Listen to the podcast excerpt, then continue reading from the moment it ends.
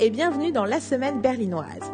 Aujourd'hui, nous vous offrons enfin la dernière partie de notre best-of 2018 et je ne suis pas peu fière d'avoir enfin réussi, j'ai dit enfin deux fois, à le mettre en ligne et surtout avant 2020.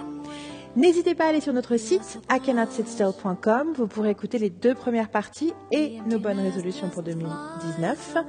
Et vous trouverez les liens pour tout ça dans le post de l'épisode que vous êtes en train d'écouter.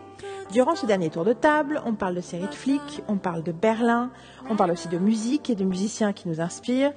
Et je tenais à vous préciser quand même que euh, le chapitre de mon petit frère, qui est de la minute 35 à la minute 85, parle très ouvertement du monde de la fête berlinois, ce qui fait qu'on mentionne l'existence de la drogue, qu'on mentionne l'existence des dark rooms, qu'on mentionne d'autres choses.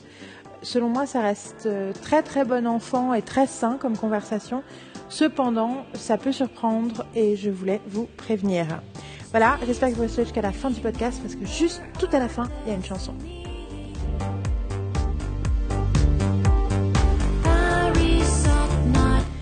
Bonjour et bienvenue dans la semaine berlinoise saison 2 épisode 3, troisième tour de table.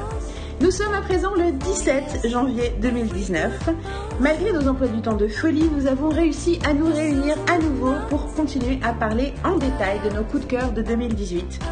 Ils sont frais, ils sont reposés, ils sont prêts et ils sont autour de la table. Euh, dites bonjour à l'équipe de la semaine berlinoise. Marine Coucou Thibaut Bonjour. Carole Hello et moi-même, Yael, et je vous ai menti, ils sont pas du tout frais et reposés. C'est la semaine berlinoise Best of 2018, troisième partie.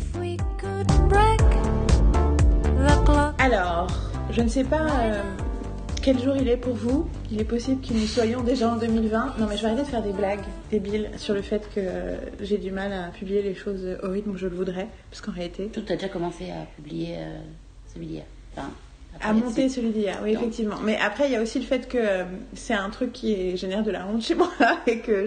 Si vous avez écouté la première partie de ce podcast, vous savez qu'il faut que j'apprenne à assumer ma vulnérabilité vis-à-vis de ça. Euh, euh, la fille Bronny Brown, Ouais. elle est pas dans Fahrenheit. Il y a un moment où on la voit parler avec euh, le gars là. Fa- dans Fahrenheit Ouais. Je sais pas. Bah, je l'ai pas vu dans le dans le trailer, mais c'est entièrement moi, du possible. coup, avant, je savais pas à quoi elle ressemblait avant hier. et du coup, j'ai vu une photo d'elle hier. Et genre, après, quand je suis allé au cinéma le soir, j'ai vu la bande-annonce. Et il y a un moment, tu vois parler avec une blonde. C'est pas elle. Je l'aurais repéré. On pense qu'on Je ouais, pense que j'aurais repéré. On l'aurait repéré dans le truc. Mais euh, il y a une blonde, mais enfin, tu sais, il y a quelques blondes aux États-Unis en fait. Non, Mais c'est intéressant qu'il ait l'impression de voir Bonne Bonne partout. Ça y est. Ça a marché, j'ai réussi Ouais, parce qu'en tout cas, elle lui ressemblait. Enfin, et puis, elle avait un accent. Du Texas, oui. Voilà. Mais je vois, oui, je pense qu'il y a une blonde comme ça, mais c'est pas elle. Il me semble pas. Tu ah, tu fais vachement plaisir là, de commencer la, la, la troisième partie en parcours de Bronny Brown. C'est moi qui ai commencé, mais c'est vrai que c'est Oui, mais- qu'il. euh, oui. Et donc tout ça pour dire qu'en réalité, euh, quand je fais des blagues sur le fait de publier des trucs en retard et que euh, nos, nos- nos quelques auditeurs actifs, ceux qui nous écrivent, renforcent cette blague, en fait, ça me décourage totalement, les gars. Je sais que c'est, ça montre que vous me connaissez, mais en réalité, ça me rend triste. voilà, j'ai avoué ma vulnérabilité en début de podcast. donc, euh, oui, donc nous avons dormi, pas tant que ça. On est tous un peu euh, encore euh, sous le choc de. Non, à partir- sous le choc de tout ce qu'on a dit hier. On a beaucoup, beaucoup parlé hier. Mais on va quand même faire ce troisième tour de table. on, on va essayer d'être concentré. Et on va commencer à nouveau par Marine. Donc, ton, tu nous as parlé euh, hier, euh, pour ceux qui, qui n'ont pas encore écouté les autres podcasts ou qui les ont écoutés, il y a trop longtemps, euh, d'abord de ta réconciliation avec le stand-up comedy act américaine, enfin anglaise, anglophone. Euh, ensuite, ta réconciliation avec le cinéma En français. plus, la découverte hein, du stand-up. Oui, c'était pas vraiment réconciliation. C'était parce que je me suis pas réconciliée avec le stand-up français. Donc, donc j'ai pas de. Et ta... Pas encore. pas- On verra. Et donc, euh, quel, euh, je- parce que du coup, j'avais fait un truc sur as-tu une troisième réconciliation euh, à nous proposer dans ton 3 Non, c'est pas une réconciliation en fait. Le truc, c'est que j'avais pas vraiment de troisième euh, plan pop culture cette année. Euh, je, me, je me disais, genre, on a par- vu qu'on a déjà un podcast en fait et qu'on parle de nos, de, nos, de nos coups de cœur et de plein de choses pendant, euh, pendant l'année, quoi. Donc en fait, j'ai déjà parlé de pas mal de, pas mal de trucs en fait. Donc, euh, donc mes, mon top 10 de films, etc. Je veux dire, on a parlé de ce genre de choses. Et donc, en gros, euh, tu m'as dit, mais euh, tu, tu regardes pas ça euh, Tu parles toujours de ça Tu parles toujours de ça Je fais genre, oui, c'est vrai, c'est vrai. Effectivement, donc, comme tu l'as dit hier, on triche un peu en fait en disant qu'on parle quand même de, des- choses qu'on regarde, pas forcément que en 2018, mais c'est une continuité, etc. Donc moi, euh, c'est le visionnage des séries policières en fait. Et en gros, euh, j'ai, euh, c'est mes, euh, enfin j'adore regarder des, des- séries policières. Et en même temps, il y a deux catégories, c'est-à-dire qu'il y a la catégorie des séries policières un peu nulles, enfin un peu nulles. C'est méchant pour les séries, ces, séries policières-là parce que en fait, c'est quand même intéressant, mais c'est juste tu te creuses pas trop le cerveau, donc c'est un peu peut-être pour m'empêcher de regarder d'autres trucs intéressants, tu vois, parce que j'ai envie de me reposer ou quoi que ce soit. Et à côté de ça, il y a les séries policières que je trouve absolument géniales, et qui d'ailleurs certaines que je regarde assidûment et d'autres que j'arrive pas à regarder parce que justement c'est euh, tu le regardes ça le soir donc ça te ça te stresse. Après je fais des cauchemars. Enfin bon donc euh, je me suis un petit peu calmée. Euh, mais donc dans la première catégorie tu as les séries policières un peu un peu nulles mais entre guillemets le nul hein, je veux dire parce que c'est pas des c'est quand même intéressant parce que je regarderai pas des trucs complètement nuls. Faut quand même avouer. Donc j'ai genre euh, genre je me suis quand même fait cette année euh, 9 saisons de Murdoch Mystery. Donc, euh, qui est quand même une série canadienne. Euh, et c'est pas non plus alors les enquêtes et les trucs c'est genre il y a rien surtout quand tu as l'habitude de, de regarder des séries policières finalement et que tu que aimes ça et que finalement tu es, assez euh, tu as un tu as on va dire que ton intelligence est, est assez euh, Aiguisé. aiguisée pour euh, savoir ce qui se passe et trouver qui est le tueur, etc. De la Murdoch Mystery, c'est bon, quoi, t'as compris assez vite. Mais les personnages sont, ont un côté assez charmant, vu que c'est, ça se passe dans euh, fin du 19e et début du 20e. Donc c'est euh, un truc où où t'as juste la femme, euh, le, médecin légiste, c'est une nana en fait. Et donc c'est un peu, et c'est le fight pour le droit de la femme. Donc c'est vrai que ça me plaît quand même pas mal et il y a plusieurs autres, autres femmes, etc. Et ça te montre tout par rapport à la, le droit de vote, euh, qui a été, qui est, au Canada, c'était, c'était, ça a été quand même assez tôt, en fait. Tous les trucs ont été assez tôt parce que ça a été, euh, je crois, genre, euh, Je vais regarder sur Wikipédia. le, enfin, 1918, 1920, un truc comme ça. Enfin, un truc comme ça. Enfin, c'est. euh, Ce qui est d'ailleurs, je crois, la date en Allemagne, parce que je suis passée devant une affiche hier soir où il y avait écrit les 100 ans du droit de vote de la femme. mm, mm. Et j'ai regardé, j'ai fait Ah ouais Parce que Bah, c'est je crois que c'est- 1945 quand même. Donc, je crois que c'est assez tôt. Et le truc, c'est que c'est euh, et c'est assez euh, c'est assez intéressant. Ça te montre aussi plein de trucs historiques par rapport aux États-Unis et, euh, et le Canada, euh, comme quoi les, les États-Unis sont un peu cons et que les- le Canada fait des trucs un peu plus, ils sont un peu plus open. c'est euh, après pas tout le temps. Hein. Ils savent aussi euh, montrer leur côté, euh, un peu négatif, on va dire. Et puis il y a plein de plein de de célébrités euh, de l'époque qui apparaissent. Donc, tu as Conan Doyle, donc tout un truc par rapport à Sherlock Holmes, etc. Et c'est intéressant. T'as des, ils croisent euh, euh, Jack London. Euh, donc, t'as des, je veux dire, t'as tous les écrivains de l'époque, etc. Il y a tout un truc qui, qui est intéressant et ça te fait découvrir pas mal de trucs. Donc après, la série en elle-même, il y a des trucs sympas, quoi, mais bon, j'ai eu un besoin, je pense, de, de me déconnecter un peu des séries qui me. qui te prend tellement de temps que tu penses vraiment un peu qu'à ça, en fait. Et t'es toujours. Tu les, peut-être tu les, tu les re-regardes, etc. Ou c'est enfin, et puis surtout, je suis partie en vacances et euh, j'ai un iPad qui lit pas euh, le, le, le, le Les- format MKV. Donc je suis obligée de lire les AVI ou MP4 et encore quand il marche. Et bien sûr, bah, Murdoch, vu que c'est il y a 12 saisons, j'ai pu regarder la première saison euh, là-bas en fait sur euh, mon iPad. Donc voilà, c'est ça que ça m'a aidé, c'est comme ça que j'ai commencé. Et euh, j'ai- passé l'été à regarder ça. Donc en fait, c'est l'une des séries euh, que j'ai regardées cette année. euh. Mais à côté de ça, j'ai mes séries quand même. J'adore les séries british policières.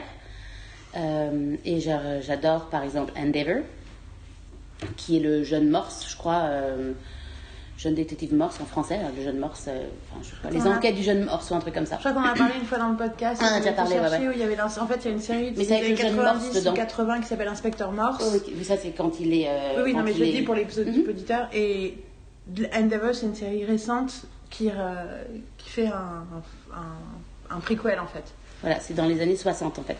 Et en gros, au début des années 60, et euh, ça montre tout le côté euh, pourri de la police euh, dans ces années-là. Euh, où euh, si t'as pas de fric et que si t'es pas euh, dans la haute société, euh, t'as pas vraiment ton mot à dire. C'est assez intéressant. Et, le... et puis c'est génial, enfin, moi j'aime beaucoup. C'est un- Il y a combien d'épisodes? Ça peut aller de 4 à 6, donc c'est des... mais c'est des épisodes à la Sherlock, donc c'est des 1 heure et demie quoi. Donc en gros. euh, BBC, Ça- format BBC. et, et ils en sont. Il y a la sixième saison qui va sortir cette année. Euh, donc, euh, j'aime beaucoup. J'aime beaucoup, j'aime beaucoup. Avec c'est Sean Evans qui joue le rôle de Endeavor, Morse, parce qu'Endeavor c'est son prénom en fait. Euh, voilà. Euh, Endeavor Morse. Et en C'est vrai que ça gros- va pas te faire, c'est un Enfin, prénom non, non, non, tout à fait. J'ai enfin fait. comprendre le titre de cette c'est oui, c'est Endeavor Morse. Et en gros, temps, ça te montre comment euh, c'est euh, c'est lui qui est quand même assez particulier, donc il a un c'est un- enfin, il a un côté un peu à la Sherlock aussi, tu vois, donc il est assez euh, euh, bon, il est très intelligent.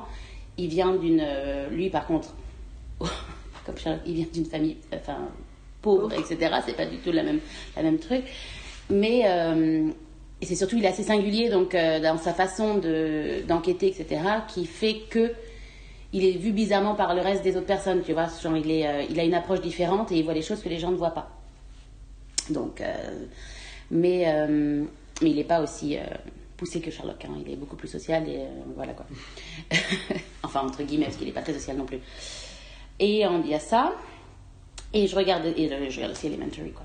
C'est ce que j'allais euh, je Alors, je, je tiens à dire que je n'ai pas vu les six derniers épisodes de la saison, donc elle ne peut pas donc parler je de ne la fin pas, de la je saison veux pas te 6. spoiler. où j'ai vu passer des trucs autour de trucs, genre de plein de gens qui ont quand même apparemment été marqués par ce dernier épisode. Donc il, y a, il se passe des choses apparemment, ou en tout cas il y a des scènes qui sont marquantes dans ce dernier épisode. Euh, mais voilà, tu peux en parler jusqu'à l'épisode 15. Tout à fait. De toute façon, je ne vais pas parler. Comment? Ne spoil pas trop. Non, je ne vais pas spoiler du tout la série. Après, tout le monde, enfin, si vous connaissez pas la série Elementary, ça reprend donc euh, l'histoire de Sherlock Holmes euh, aux États-Unis avec Sherlock Holmes. Sachant qui- qu'il est anglais, hein. il n'est Oui, pas américain. voilà, Ils sont pas aux États-Unis. Et en gros, il est euh, donc ils vivent à New York et euh, Watson n'est pas du tout un homme, c'est une femme jouée par Lucy Liu.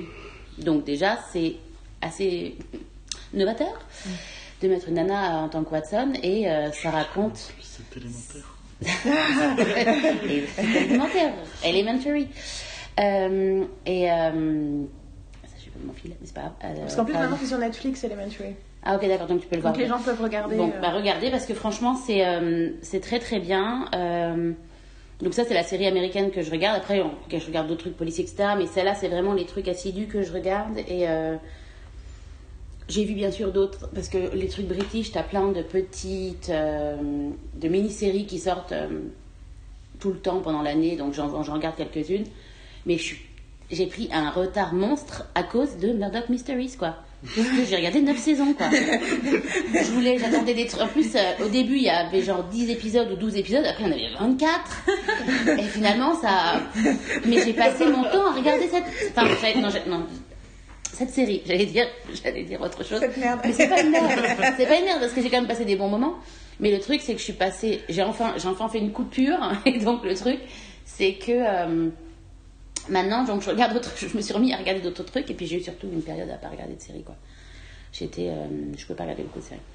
T'as des moments là, donc c'est un peu ma, ma petite psychanalyse euh, euh, de pop culture. Mais c'est euh, vrai que Murdoch, euh, en fait, je- j'avais pas repensé à Murdoch, Ouais, ouais. effectivement, toute l'année, c'était oui, bon, bah écoute, euh, moi je, je vais dans ma chambre, j'ai un épisode de Murdoch. Et, je sais, et elle avait entendu parler d'un truc qui se passait, enfin, elle se doutait d'un truc qui allait se passer, et clairement, elle attendait que ça se passe à la fin de la saison 2 ou 3, et clairement, ils n'arrêtaient pas de repousser le truc, et elle était là, putain Mais ça arrive à la fin de la saison 7, quoi, ou un truc comme ça. C'est pour ça que j'ai regardé jusqu'à la saison 9. enfin bon. Et en gros, euh, non, ça t'est un peu, euh, un peu long. Mais euh, ouais. Voilà, c'est un peu mon. Je voudrais revenir sur Elementary parce que du coup en ce moment je suis en train de... parce que je voudrais rattraper donc saison 6 ils l'ont diffusé euh, donc c'est une série c'est une série CBS, donc c'est une série euh, de la plus grande chaîne américaine, en fait. Donc c'est une série à plein de niveaux, tout dans ses débuts, qui était un peu euh, dans les clous. Mais bon, CBS, c'est aussi. À la fois, c'est la chaîne des vieux, et donc c'est des séries les plus, les plus dans les clous, comme euh, par rapport à ce que je disais hier dans le deuxième tour de table sur les séries grandes chaînes. Et en même temps, c'était la chaîne où il y avait The Good Wife. C'est la- voilà, c'est qu'il y a, il y a des, c'est quand même, c'est aussi la chaîne de Big Bang Theory et de Mom qui sont dans les clous, mais en réalité qui ont quand même une, euh, qui sont innovantes à plein de niveaux, qui sont très intelligemment écrites. Et il y a vraiment une- un souci de l'intelligence de l'écriture. Et moi, je continue à regarder tous les NCIS et en fait, je continue à, à avoir énormément de plaisir à les regarder et à être impressionnée par beaucoup de choses qui se passent dedans. Je suis vraiment contente pour toi parce que j'ai pas envie de rentrer dedans. Parce que sinon, après, t'imagines le nombre de trucs qu'il faut. Non, non, non, T'as plus de vie, quoi. C'est bon, quoi. Et, euh, et le truc de Elementary, c'est que là, donc cette année, ils ont décidé de passer la saison pendant l'été. Et du coup, j'avais pris du retard et j'ai commencé enfin à la voir. Et en fait, voilà, je suis à, je suis à 6 épisodes de la fin. En ce moment, j'en regarde un par jour. Et en fait, je l'ai déjà dit, j'avais regardé un ou deux épisodes, puis j'avais arrêté, ça m'intéressait pas. Puis à cause de d'autres gens, je me suis. Au moment de la saison 2, je pense que j'ai décidé de la rattraper. Donc de voir toute la saison 1 d'un coup. Effectivement, euh, je trouvais ça pas mal. Mais entre-temps, c'est devenu encore meilleur. Ça vaut vraiment le coup de, de la poursuivre. Euh, à cause de l'intelligence de la caractérisation des personnages. C'est d'une intelligence. La relation de Watson, en fait, y je n'ai aucune version de Sherlock Holmes que je trouve aussi géniale que celle-ci. Parce qu'en réalité, la BBC s'est enferrée dans des, des, je trouve, des maniérismes autour de leur traitement de Sherlock Mm, mm, je suis d'accord. et de la façon de, de, de, de côté tragique, machin et tout, euh, à la con euh, des saisons 3 et 4. Ben, j'ai pas regardé la 4 moi, pour te dire. Parce Bah, que... moi j'ai regardé la- j'en ai regardé deux, j'ai même pas regardé le troisième, tu vois, c'est pour te dire aussi, c'est que j'étais dedans et j'ai pas J'ai pas aimé les choix qu'ils ont fait, j'ai pas aimé. euh, c'est ça, ce- c'est en fait, c'est de la, de la- c'est- ils essaient de faire de la prestige TV, en plus les épisodes sont trop longs. Alors que dans Elementary, c'est vraiment une character study de quelle serait la vie de Holmes si il avait accès au concept de la thérapie du 20e, du 20e, 20e et 21e siècle. Et donc il avait pu euh, prendre en main son addiction grâce au meeting et euh, au rehab et voilà. Et si il partageait sa vie, et du coup en fait c'est génial parce que tout le côté homo-érotique de Sherlock Holmes de base est totalement disparu. En fait, ils ont absolument, il y a absolument rien de sexuel entre Watson et Holmes, alors que c'est un homme et une femme et qui sont tous les deux hétérosexuels. Par contre, il y a un choix de. c'est- Parce qu'en fait, dans, dans, dans le, tous les autres Sherlock Holmes, Watson, il passe son temps à vouloir se marier et partir, en fait. Mm, mm. À vouloir se faire sa vie. Comme si c'était mauvais pour lui et malsain de vivre avec Holmes. Et du coup, ça veut dire que ce qui est bon pour Holmes est mauvais pour Watson. Et il y avait quelque chose un peu de souffre-douleur dans, cette, euh, dans toutes les versions d'ailleurs, qui sont un peu. euh, qui est un peu triste, Mhm. notamment parce que tu te dis que Holmes peut partager sa vie avec personne d'autre et que la seule personne avec qui il veut partager sa vie, c'est une personne qui veut se barrer. Mm. Et ils ont vraiment exploré ce truc-là dans la saison 3 et 4 avec Watson qui se posait elle-même des questions sur sa vie et tout. Et assez rapidement, ils sont arrivés à quelque chose. Enfin, en, en l'espace d'une demi-saison, il y avait quand même des, des choses qui ont avancé et des vraies conversations qui sont tenues par les personnages, qui fait qu'en réalité, ils ont la décision de, vivre, de partager leur existence et donc de vivre dans la même maison et de vraiment, euh, voilà, de travailler ensemble et de vivre ensemble comme un projet de vie, ce qui bien sûr moi ça m'interpelle pour des raisons évidentes. Et en plus, il y a ce truc que j'adore, c'est que très souvent dans chaque épisode, tu vois, il te montre qu'ils se parlent. C'est-à-dire que tu vois que Sherlock a fait un truc, et dans la scène d'après ou quelques scènes plus tard, t'as Watson qui fait Ah alors, comment s'est passé ce truc que tu voulais faire? Tu comprends qu'en fait, tout ce qu'ils font, ils se consultent, ils se parlent, ils réfléchissent ensemble, et qu'à un moment où, des fois, Sherlock découvre un truc et dit à Watson Pourquoi tu m'as pas dit ça? Tu m'as pas dit que ton rendez-vous chez le machin avait été annulé, qu'est-ce qui s'est passé et, et elle lui explique pourquoi elle a pas voulu lui dire, et que c'était peut-être bien, et tout. Mais le truc sur la communication dans cette partnership, c'est incroyable. Et du coup, je trouve que c'est une des séries les plus saines et les plus belles de la télévision américaine. Et, euh, et je vais finir la saison pour qu'on puisse parler de la fin Ça première. serait bien, ouais, ça serait bien. Sûr qu'il ne reste pas beaucoup là. Il me reste que 6. Mais Mhm. voilà, donc c'est Elementary. Et à la fois, ça. Et moi, ce que j'adore aussi, c'est que c'est aussi un truc de flic, mais classique, où tu sais qu'à la fin, ils vont pas tous se faire tuer et ils vont pas tous se faire machin. Moi, je, moi j'en ai marre. Moi, je regarde des séries pour la, la récurrence. Je regarde des séries parce que je suis safe. Parce que je sais que je vais retrouver mes personnages à tous les épisodes. Et donc, les séries dans les clous, c'est aussi des séries qui te protègent. Même si, euh, bon, après, euh, il peut toujours y avoir un meurtre, enfin, un des personnages principaux qui se fait tuer, euh, ça arrive. Mais malgré tout, c'est pas un truc où c'est pas du high drama tout le temps, quoi. C'est des adultes qui savent bien faire leur travail. Ce sera le leitmotiv du début d'année. ah non, mais et ça, la compétence est so sexy. Anyway, and so reassuring. I watch TV to be reassured. Mhm. Donc voilà. Euh, donc merci Marine d'avoir euh, mis sur la table. euh, Parce qu'en fait, c'était la série que j'avais oublié de mentionner. Mais je sais, on n'en parle pas, on n'en parle pas, on n'en parle pas assez. Bah, c'est d'accord. truc des séries CBS. c'est pour ça que quand tu m'as parlé, au début, ça devait être un sujet par rapport à ma psychanalyse de ma pop culture en disant que, en gros, euh, j'ai évité de regarder des séries qui m'intéressaient vraiment pour regarder des trucs qui m'intéressaient pas. Ce qui n'est finalement pas le cas parce que j'y réfléchis et euh, euh, finalement ça m'intéresse. Donc, euh, j'ai toujours adoré les séries policières et il faut que j'a- que j'assume parce que c'est vrai que ma mère adore ça et que j'ai pas envie de ressembler. Euh, et, euh, sauf qu'elle, elle regarde pas forcément les mêmes que moi. Euh, et surtout, enfin, je sais très bien qu'on n'aime pas les mêmes choses, donc euh, c'est bon. Euh, donc c'est un peu quand même ma psychanalyse. Mais voilà. Euh, donc, je Tu n'es pas ta mère. Marine. Non, non, c'est- C'est bien, ma mère, elle m'a donné une, une cure contre les séries policières. Elle m'a forcé à regarder PJ quand j'étais petit. Et après ça, euh, Le Renard. Et après, euh, Série avant. Derek. ouais, Derrick. Et euh, l'autre. C'est ce là, que regardait ma mère aussi, hein Colombo Ouais. Et Mais Colombo, c'est c'est vachement quand bien t'as- écrit. Hein. Quand t'as Colombo, 7 c'est ans bien. et que t'es forcé de regarder ça, tu vois, le soir alors que t'as envie de dormir et que tu français dors dans le salon, et en plus en français, et que tu dors dans le salon et que t'es là, ouais, je veux dormir, et que ta mère, ta mère elle, chut, regarde, attention, il va se passer ça, et t'es là. Spoiler. Excuse-moi, le truc. Euh. Chaque fois que tu parles de ta du renard, chaque fois que quelqu'un parle du renard, moi je pense à un dessin animé. Renard, chenapan. Merci les filles. Elle est encore plus loin. Est-ce que tu connais ce dessin animé? Elle a clairement traumatisé toute une génération, c'était génial. Faudrait qu'on retrouve Traumatisé. Il n'est pas Non, mais traumatisé, dans le- dans il est dans le bon sens. C'est-à-dire que vraiment, il y a un truc où j'ai un souvenir de plaisir autour de, je vais le chercher. Autour de ce, de ce, ce, ce dessin animé. En plus, c'est un truc français. Hein. Moi, j'en sais rien. Mais il me semble que c'était français, il me semble que j'avais cherché un truc. Enfin bon, tout ça pour On dire va le que. revoir, on va faire genre. Non, mais c'est intéressant parce que, pour le coup, si tu regardes Elementary, je pense qu'il faudra que te- tu, tu te forces un peu au début parce que je te dis, c'est à la fin de chaque épisode, tout te rentre dans l'ordre.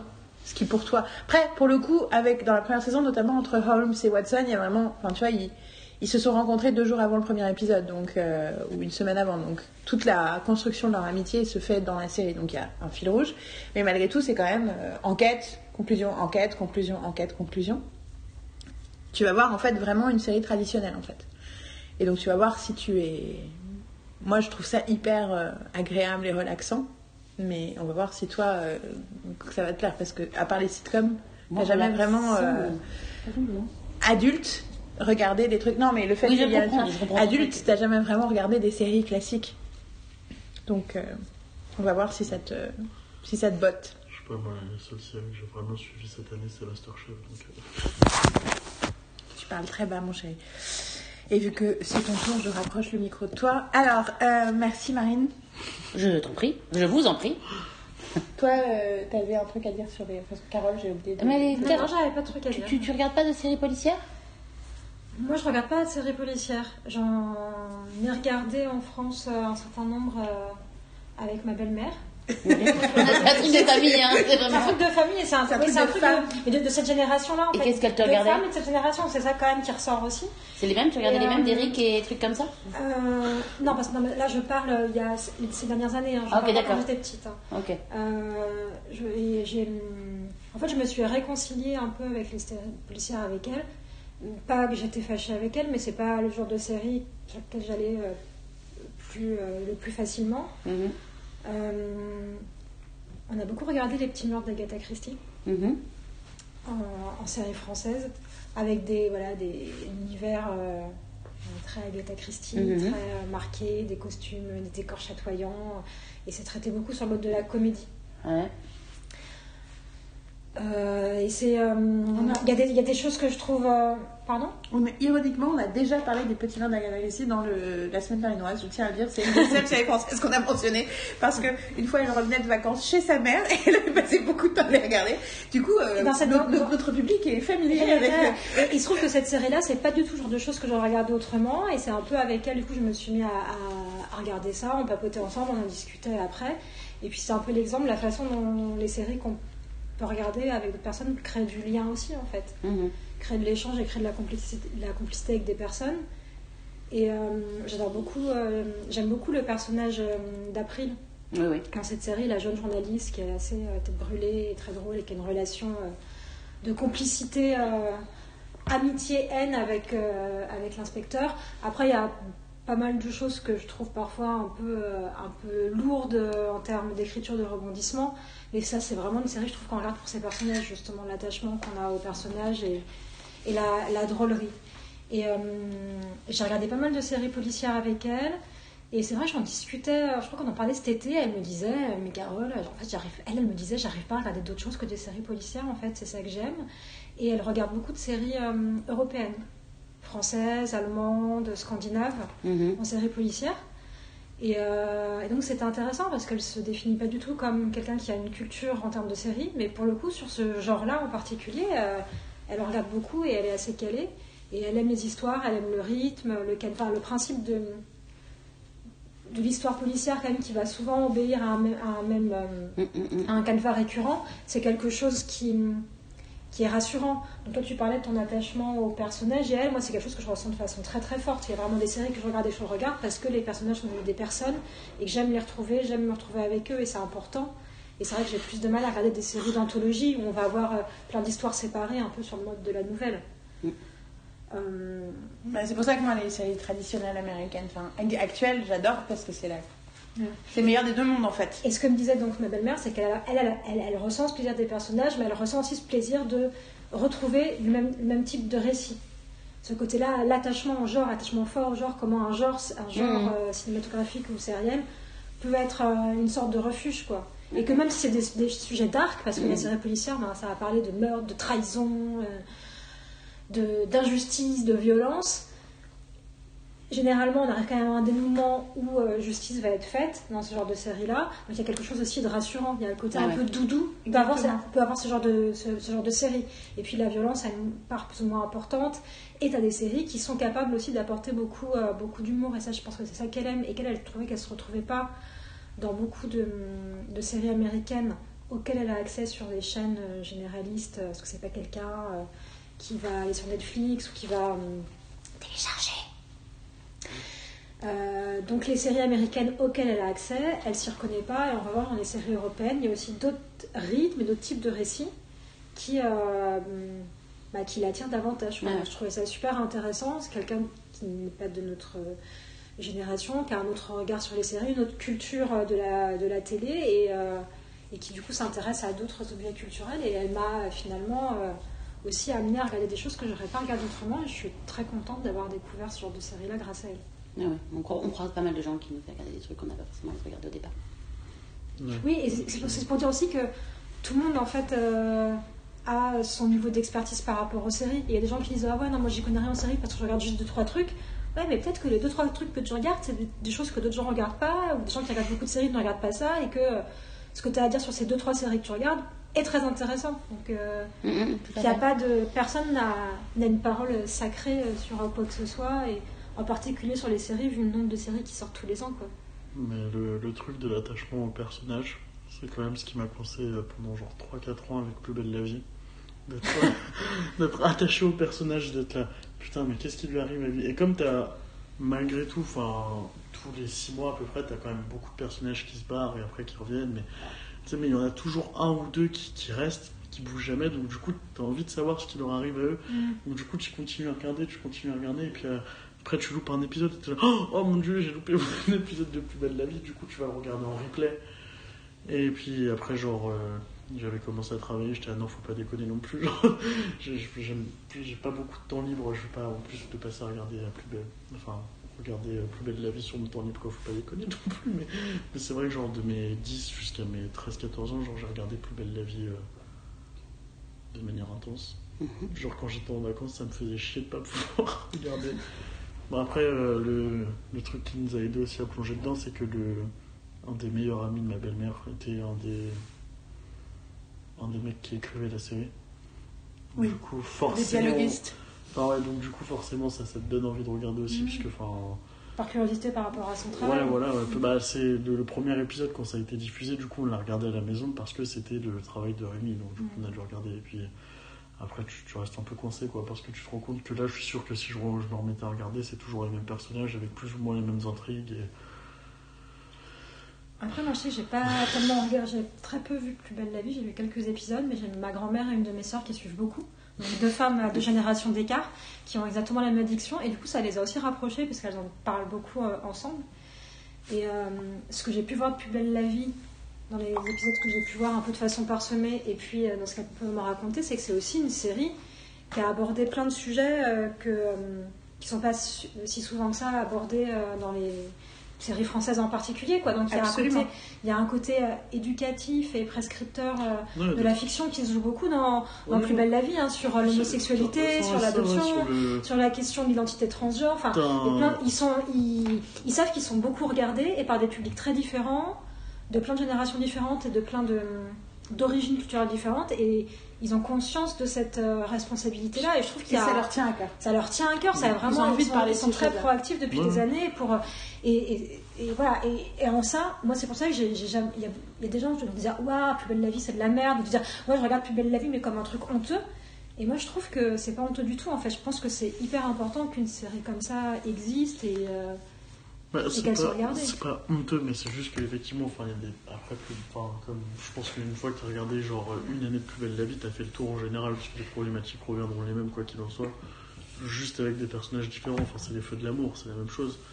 Après, euh, c'est vrai que les, thèmes qu'ils abordent sont intéressants, enfin, l'homosexualité et tout, genre comment ils l'ont abordé, genre. euh, parce que tu as, une, euh, t'as eu un moment où tu as eu une intrigue, tu avais un, un- le personnage gay de la série, un des personnages principaux de la série qui est gay, euh, qui se fait agresser, enfin une agression homophobe, c'était vachement. euh, Enfin, euh, moi, pour moi, c'était normal la manière dont ils le traitaient, parce que moi, c'est comme ça que j'ai été élevé, mais effectivement, tu as des gens pour qui, en fait, quand tu dis ça, effectivement, maintenant, je me rends compte que oui, il y a des gens pour qui, genre, une agression homophobe, c'est normal de dire que c'est normal d'agresser le gars, quoi. Alors que t'en as pour qui c'est pas. Pour moi, genre, c'était pas normal, et dans la série, ils le traitaient pas comme un truc normal non plus. Ils disaient, genre, ouais, le quartier n'est plus sain, attention, il y a des agressions homophobes maintenant ici, tu vois. Enfin, pour moi, c'est comme ça que j'aurais réagi. Genre, il y aurait eu une agression homophobe dans mon quartier, j'aurais fait, c'est quoi ce bordel, quoi, tu vois. Enfin, on n'aurait jamais fait ça, mais du coup, enfin, c'est vrai que, que, effectivement, pour des gens qui n'ont pas ce point de vue-là, c'est intéressant. Et puis, euh, le mec qui joue ce personnage-là aussi, c'est vachement intéressant, qui expliquait que il y a plein de gens qui n'arrivent pas à le dissocier de son personnage dans la vraie vie et qu'il s'est déjà fait agresser euh, en pensant qu'il était gay. Enfin, il y a déjà des mecs qui l'ont tabassé dans la rue en pensant qu'il était gay. Putain. même, euh, et puis la façon dont il y a, ouais, ils apportent plein de sujets hyper importants et, et la façon dont ils le font c'est pas c'est pas des représentations si classiques que ça et c'est, fort et c'est bien que ça puisse être montré sur un écran il vu le nombre de public que ça, que ça touche. Après, parfois, parfois ça peut être cliché. euh, C'est il aussi euh, industriel loin. Il y a comme. eu euh, des trucs avec des sorcières et des bails de pouvoir magique. Là, là, ils sont partis un peu trop Il loin. y a des trucs avec des puis- serial killers et tout. Il y a des non, trucs non, un les, peu. non, euh, les trucs du serial killer, je trouve que c'était étonnamment plutôt bien fait. Parce qu'ils ont quand même réussi à nous ressortir l'intrigue un an plus tard avec le même mec qui revenait. T'étais là. Mais pourtant, ça avait été réglé. Et à, à- à- enfin, sans que ça devienne trop cliché, trop ridicule, où t'étais là, putain, en fait, c'est vachement intelligent parce que c'était bien fait. Par contre, les trucs avec la sorcière et tout, là, c'était clairement très français, c'était extrêmement mal fait, c'était juste ridicule euh, au possible. Voilà. Qu'est-ce qu'il y a? T'as oublié le cerf euh, de Noël? Ah oui. en rangeant les décorations de Noël, j'ai oublié le cerf.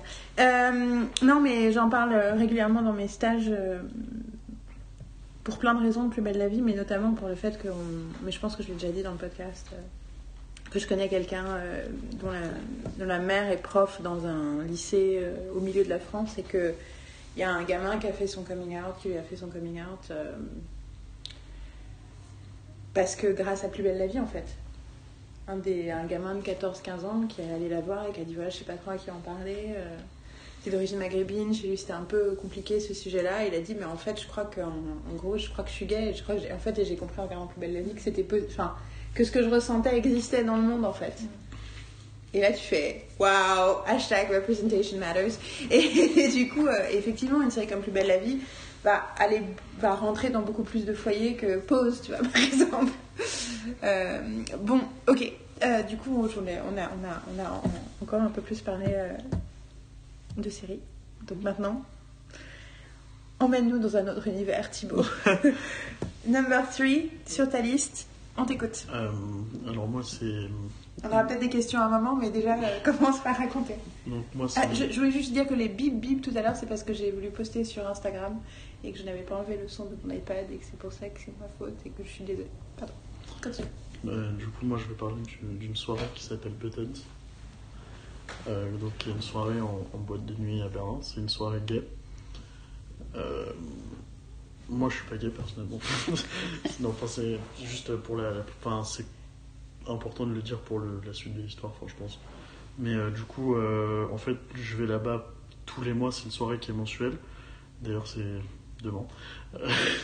et euh, en fait, moi, je vais là-bas parce que j'ai un de mes amis qui joue là-bas, qui est DJ, qui est un des DJ principaux de là-bas. Enfin, il y est à tous les mois et il joue un style de musique. Il joue de la house disco, donc du coup, il joue dans le jardin. Ce qui fait que l'été c'est extrêmement sympathique. L'été c'est sur trois jours, ça commence le vendredi à minuit et ça termine le, dimanche à 22h. Et l'hiver c'est seulement sur 22h, euh, ça commence à minuit et ça termine le samedi à 22h. Attends, attends, sur trois jours, attends, ça commence le vendredi à minuit genre deux jours et demi quoi. Donc c'est tout le samedi, c'est ça que tu veux dire C'est vendredi à minuit, vendredi soir à minuit. Ouais, donc ça fait le vendredi la nuit, après le samedi la journée, le samedi la nuit, le dimanche la journée et ça termine à à 22h. Oui, donc c'est 46 heures, quoi. Ouais, un peu plus. Enfin, je sais pas. Non, non, j'essaie juste de calculer parce que sinon, vendredi minuit, je dis c'est vendredi minuit, ça, vendredi matin, tu vois ce que je veux dire Vendredi soir, quoi. Non, non. Donc c'est ça. Donc, ok, donc c'est 20... 40 heures, ok. Et euh, du coup, euh, euh, ouais, l'été ça se passe comme ça. L'hiver, vu que le jardin, enfin, parce qu'il y a un jardin là-bas, du coup, le, jardin est ouvert en fait, la journée, c'est ce qui fait office de, de boîte de nuit. Là, ils ferment les pistes de danse à l'intérieur et laissent le jardin ouvert. Et donc, du coup, l'été, c'est extrêmement sympathique parce que, bah, effectivement, danser dehors sur la house disco, c'est quand même, c'est une musique, moi, que je trouve qui rend vraiment heureux, quoi qu'il en soit, à la base, même sans prendre de drogue à côté, c'est quand même des trucs, pour moi, genre, ça me rend vachement heureux, quoi qu'il en soit, et du coup, c'est, c'est vachement convivial d'une certaine manière, même si je pense qu'il y a plein de gens dans leur tête, quand tu leur parles d'une soirée en boîte de nuit, c'est pas le truc qui se dirait de se dire que c'est convivial. Mais au final, si, parce que tu. Enfin, envie. Enfin, moi, personnellement, j'ai envie d'y retourner à chaque fois. C'est vraiment la soirée que je louperais pas, quoi. Enfin. Si j'avais le choix de si je pouvais pas club autant que je le ferais, genre s'il y avait une soirée où je devais absolument aller, ce serait quoi qu'il en soit, celle-là, je ne louperais pas. Et. Euh... Et euh, l'hiver, du coup, ils, ils font que sur 24, euh, enfin sur 22 heures parce que du coup, il y a les, les les pistes de danse en intérieur sont ouvertes jusqu'à, je crois, midi. Et à partir de midi, il y a une tente dehors euh, qui est chauffée, où du coup ils mettent, le, ils mettent euh, bah, la house disco, mais c'est quand même. L'hiver, c'est un peu déprimant, quoi. Enfin, le, le, ciel est gris, le jardin n'a pas de plantes, enfin, tu vois, c'est l'hiver, quoi. Et du coup, t'as pas ça ferme à quelle heure Ça ferme à 22h samedi. Et du coup, t'as pas envie d'y rester, genre plus. Enfin, moi, genre, faut vraiment que je me fasse violence des fois pour y rester, genre autant de temps que j'y reste, parce que je suis là, ouais, il y a mon pote qui joue, allez, reste. Et je suis là, putain, mais mon lit me manque, quoi. parce que le, fait d'être dehors, enfin, vraiment, c'est, c'est, terne, c'est triste, c'est pas très agréable euh, l'hiver. Mais euh, ouais, du coup, enfin, il y a. Enfin, tu tiens quand même 12 heures, euh, c'est déjà pas mal. Ou 8 heures au moins, t'arrives quelle heure? Tu, tu, vas vers quelle heure? 4 heures? Généralement, j'y vais ouais, vers 3-4 heures du matin. Et après, je je ressors pas avant 16h. Oui, bon, ça va quand même. Tu tiens quand même un peu. Oui, mais je ressors pas avant 16h parce que mon pote joue et il termine vers 16h. enfin, je vais pas, parce que pour moi, ça se fait pas comme c'est lui, c'est grâce à lui, j'ai mon nom sur la liste, du coup, enfin, je vais pas me barrer en plein milieu de son set en me disant Oh, je suis trop fatigué, je trop fait la fête avant ton set, du coup, je me casse là parce que pff, ça se fait pas quoi. du coup, je me dis, mais il y a vraiment des fois, enfin, la dernière fois, là, surtout, je me suis vraiment fait violence pour y rester parce que il pleuvait, genre j'étais trempé et. Enfin, j'étais. Enfin, en fait, il y a un moment où je me suis cassé la gueule dans la boue. et, et du coup, mon jean était dégueulasse. Et puis après, il y a aussi un moment où je me suis assis sur un chewing-gum et je sais que j'ai fait chier tout le monde avec ça. Genre, je me rappelle, parce que du coup, enfin, moi, du coup, comme lui, quand il joue, j'ai le droit d'aller derrière le, le truc de DJ et d'aller lui parler. Et nous, on s'assoit derrière. Et je me rappelle aller, être allé le voir alors qu'il était en train de jouer et de lui faire putain, Paulo, je me suis assis sur un chewing-gum. Et lui, il me regarde, il était là. Mec, je suis en train de jouer, tu sais, genre, qu'est-ce que tu viens de faire? Je je me suis assis sur un chewing-gum et j'étais vraiment triste de m'être assis dans un chewing-gum et lui était là. Ne t'inquiète pas, Thibaut, ça va aller, le chewing-gum va partir. Ça m'a quand même pris 6 lavages à la machine, je tiens à le dire.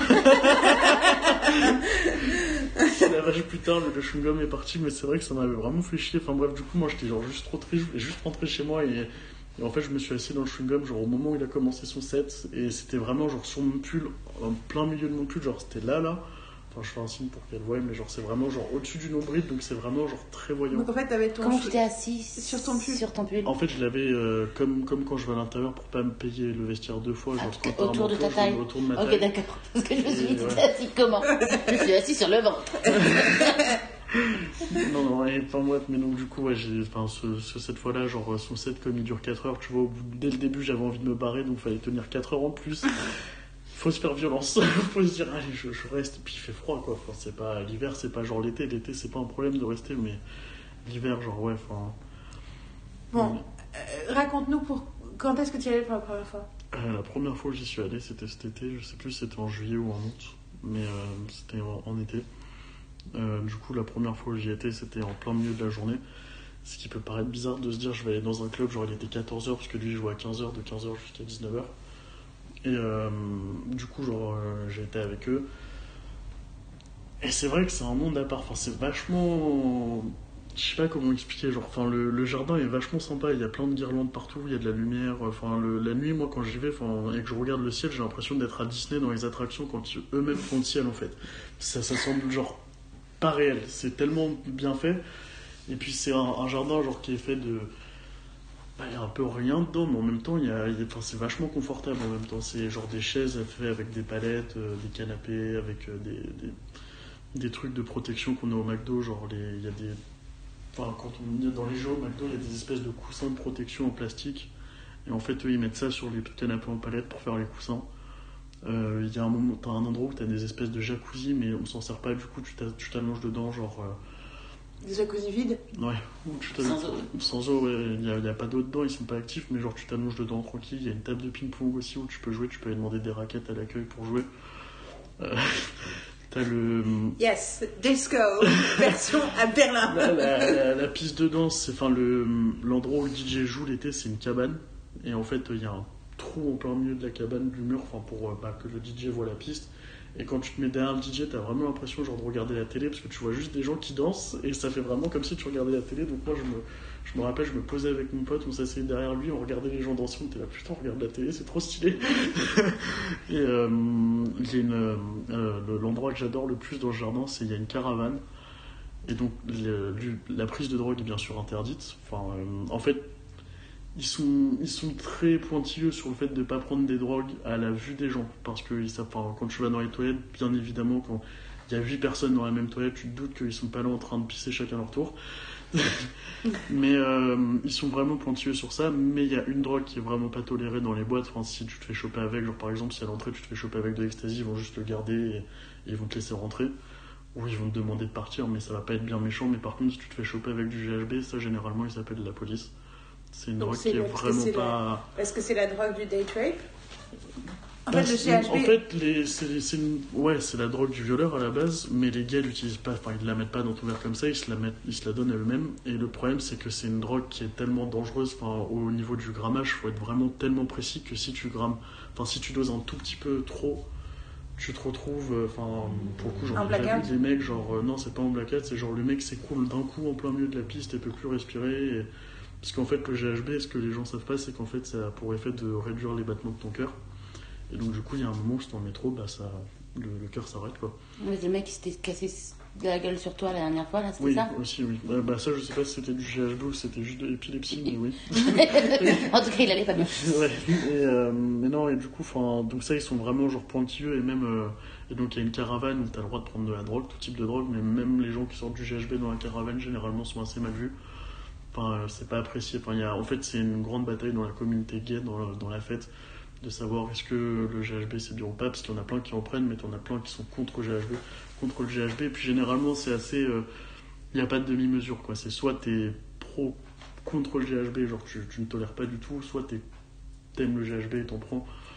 Et euh, mais enfin les mecs, euh, moi quand j'étais dans la caravane la dernière fois, t'as un mec qui a sorti du GHB qui s'est fait sortir euh, par tout le monde, quoi. Enfin un acte commun parce que t'avais personne d'autre qui en prenait, ça, ça fait chier les gens en fait. Donc du coup ils l'ont sorti alors que t'avais euh, d'autres drogues, enfin pour moi que je prendrais pas, genre de la kétamine, c'est pas spécialement le truc que je prendrais. La kétamine est un tranquillisant pour cheval. Faut quand même le préciser, moi c'est pas le, la- type de drogue que je prendrais, mais pourquoi pas. Et donc, du coup, ça m'a fait rire de voir des mecs qui prenaient de la kétamine et qui sortaient de mecs qui prenaient du GHB parce que je tiens, enfin, dans, tous les cas, la, la drogue, c'est, enfin, pas un truc bien à la base. Enfin, c'est pas un truc, dans tous les cas, c'est pas sain d'en prendre, que ça soit de la coke ou de l'ecstasy ou, de la kétamine ou des acides ou du LSD. Ça, ça reste quand même un truc qui est pas sain à la base, à la base des bases. Mais bon, après, euh, effectivement, il y a moins de risque d'overdose avec de l'ecstasy, etc., qu'avec enfin, du GHB. Et euh, mais Paolo, mon pote qui est DJ, m'a déjà dit que lui, ça lui est déjà arrivé de sortir d'un club et de voir des mecs morts, littéralement morts, sur le bord du, club en attendant euh, une ambulance, à cause du GHB, quoi, parce qu'ils avaient fait de l'overdose et c'est vraiment genre dangereux, dangereux, dangereux. Euh, L'effet du GHB, c'est que ça te rend. En fait, c'est comme si tu prenais de l'ecstasy, mais t'en prends. Du coup, enfin, c'est pendant genre 10 heures. Ça te rend euphorique, t'as pas de honte. Euh, D'où la drogue du violeur. voilà. Bah, le truc du GHB, c'est que je- euh, bah, Paolo m'expliquait que justement, en fait, les, les personnes qui, à qui on en met euh, illégalement, le problème, c'est que sur le moment, en fait, quand euh, ils sont violés, du coup, ils sont conscients, et enfin, ils sont conscients de ce qui se passe, mais ils n'ont pas le, le désir de dire non, en fait. Ils sont, ils disent, enfin, ils disent pas oui, mais ils disent pas non. Et c'est après, quand l'effet est fini, où t'es là, putain, j'ai fait ça, mais je voulais pas, en fait. Bah, en fait, le truc du GHB, c'est que souvent, c'est un blackout. C'est-à-dire qu'il y en a plein qui oublient ce qui s'est passé. Oui, c'est ça. Et, mais sur le moment, ils sont quand même conscients de ce qui se passe. Enfin, du coup, c'est, pas, C'est particulièrement horrible. voilà. En fait, y euh, a- tu le sais pas, mais il y a toute une euh, trame dans la saison 1 de Véronica Mars euh, où elle s'est pris du GHB euh, dans son père. Bah, Euh, t'en as aussi dans. Et elle fait. Enfin, en fait, le truc, c'est qu'elle, ça lui est arrivé avant le début de la série, et c'est un des trucs euh, qu'elle découvre, c'est une partie de l'enquête qu'elle couvre dans la saison 1. Donc, nous, le GHB, on a beaucoup lu sur le dans truc à Sweet l'époque. Vicious aussi.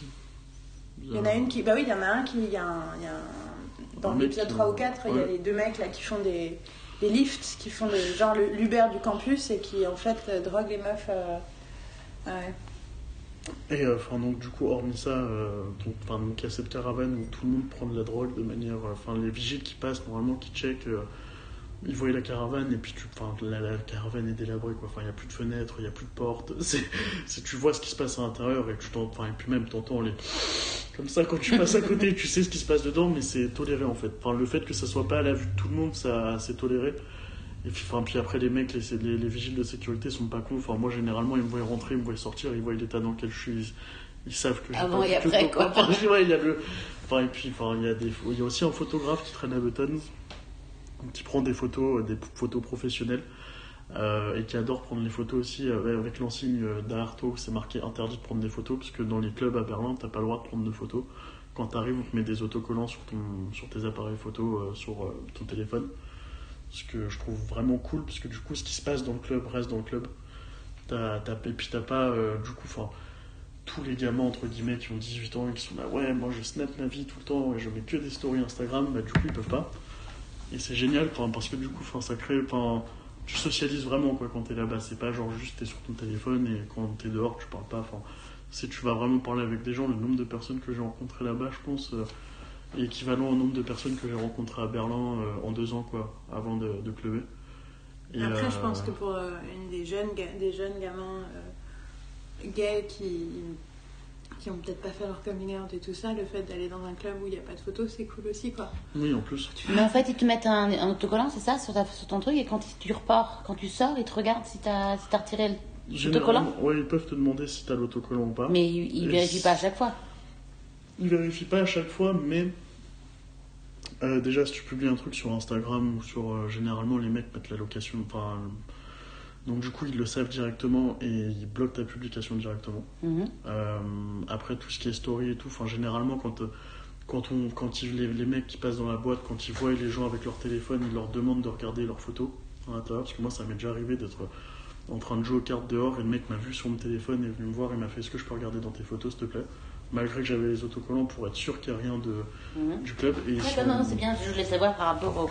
Parce que c'est. tu- et le, le- enfin, le- en plus, ils sont en droit de le faire vu que c'est un lieu privé. Si tu Mhm. demandes de ne pas prendre de photos, tu es obligé de.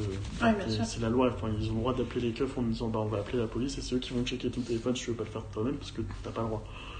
Et euh, mais enfin, du coup, moi j'ai- j'aime beaucoup ça. Non, ça c'est bien.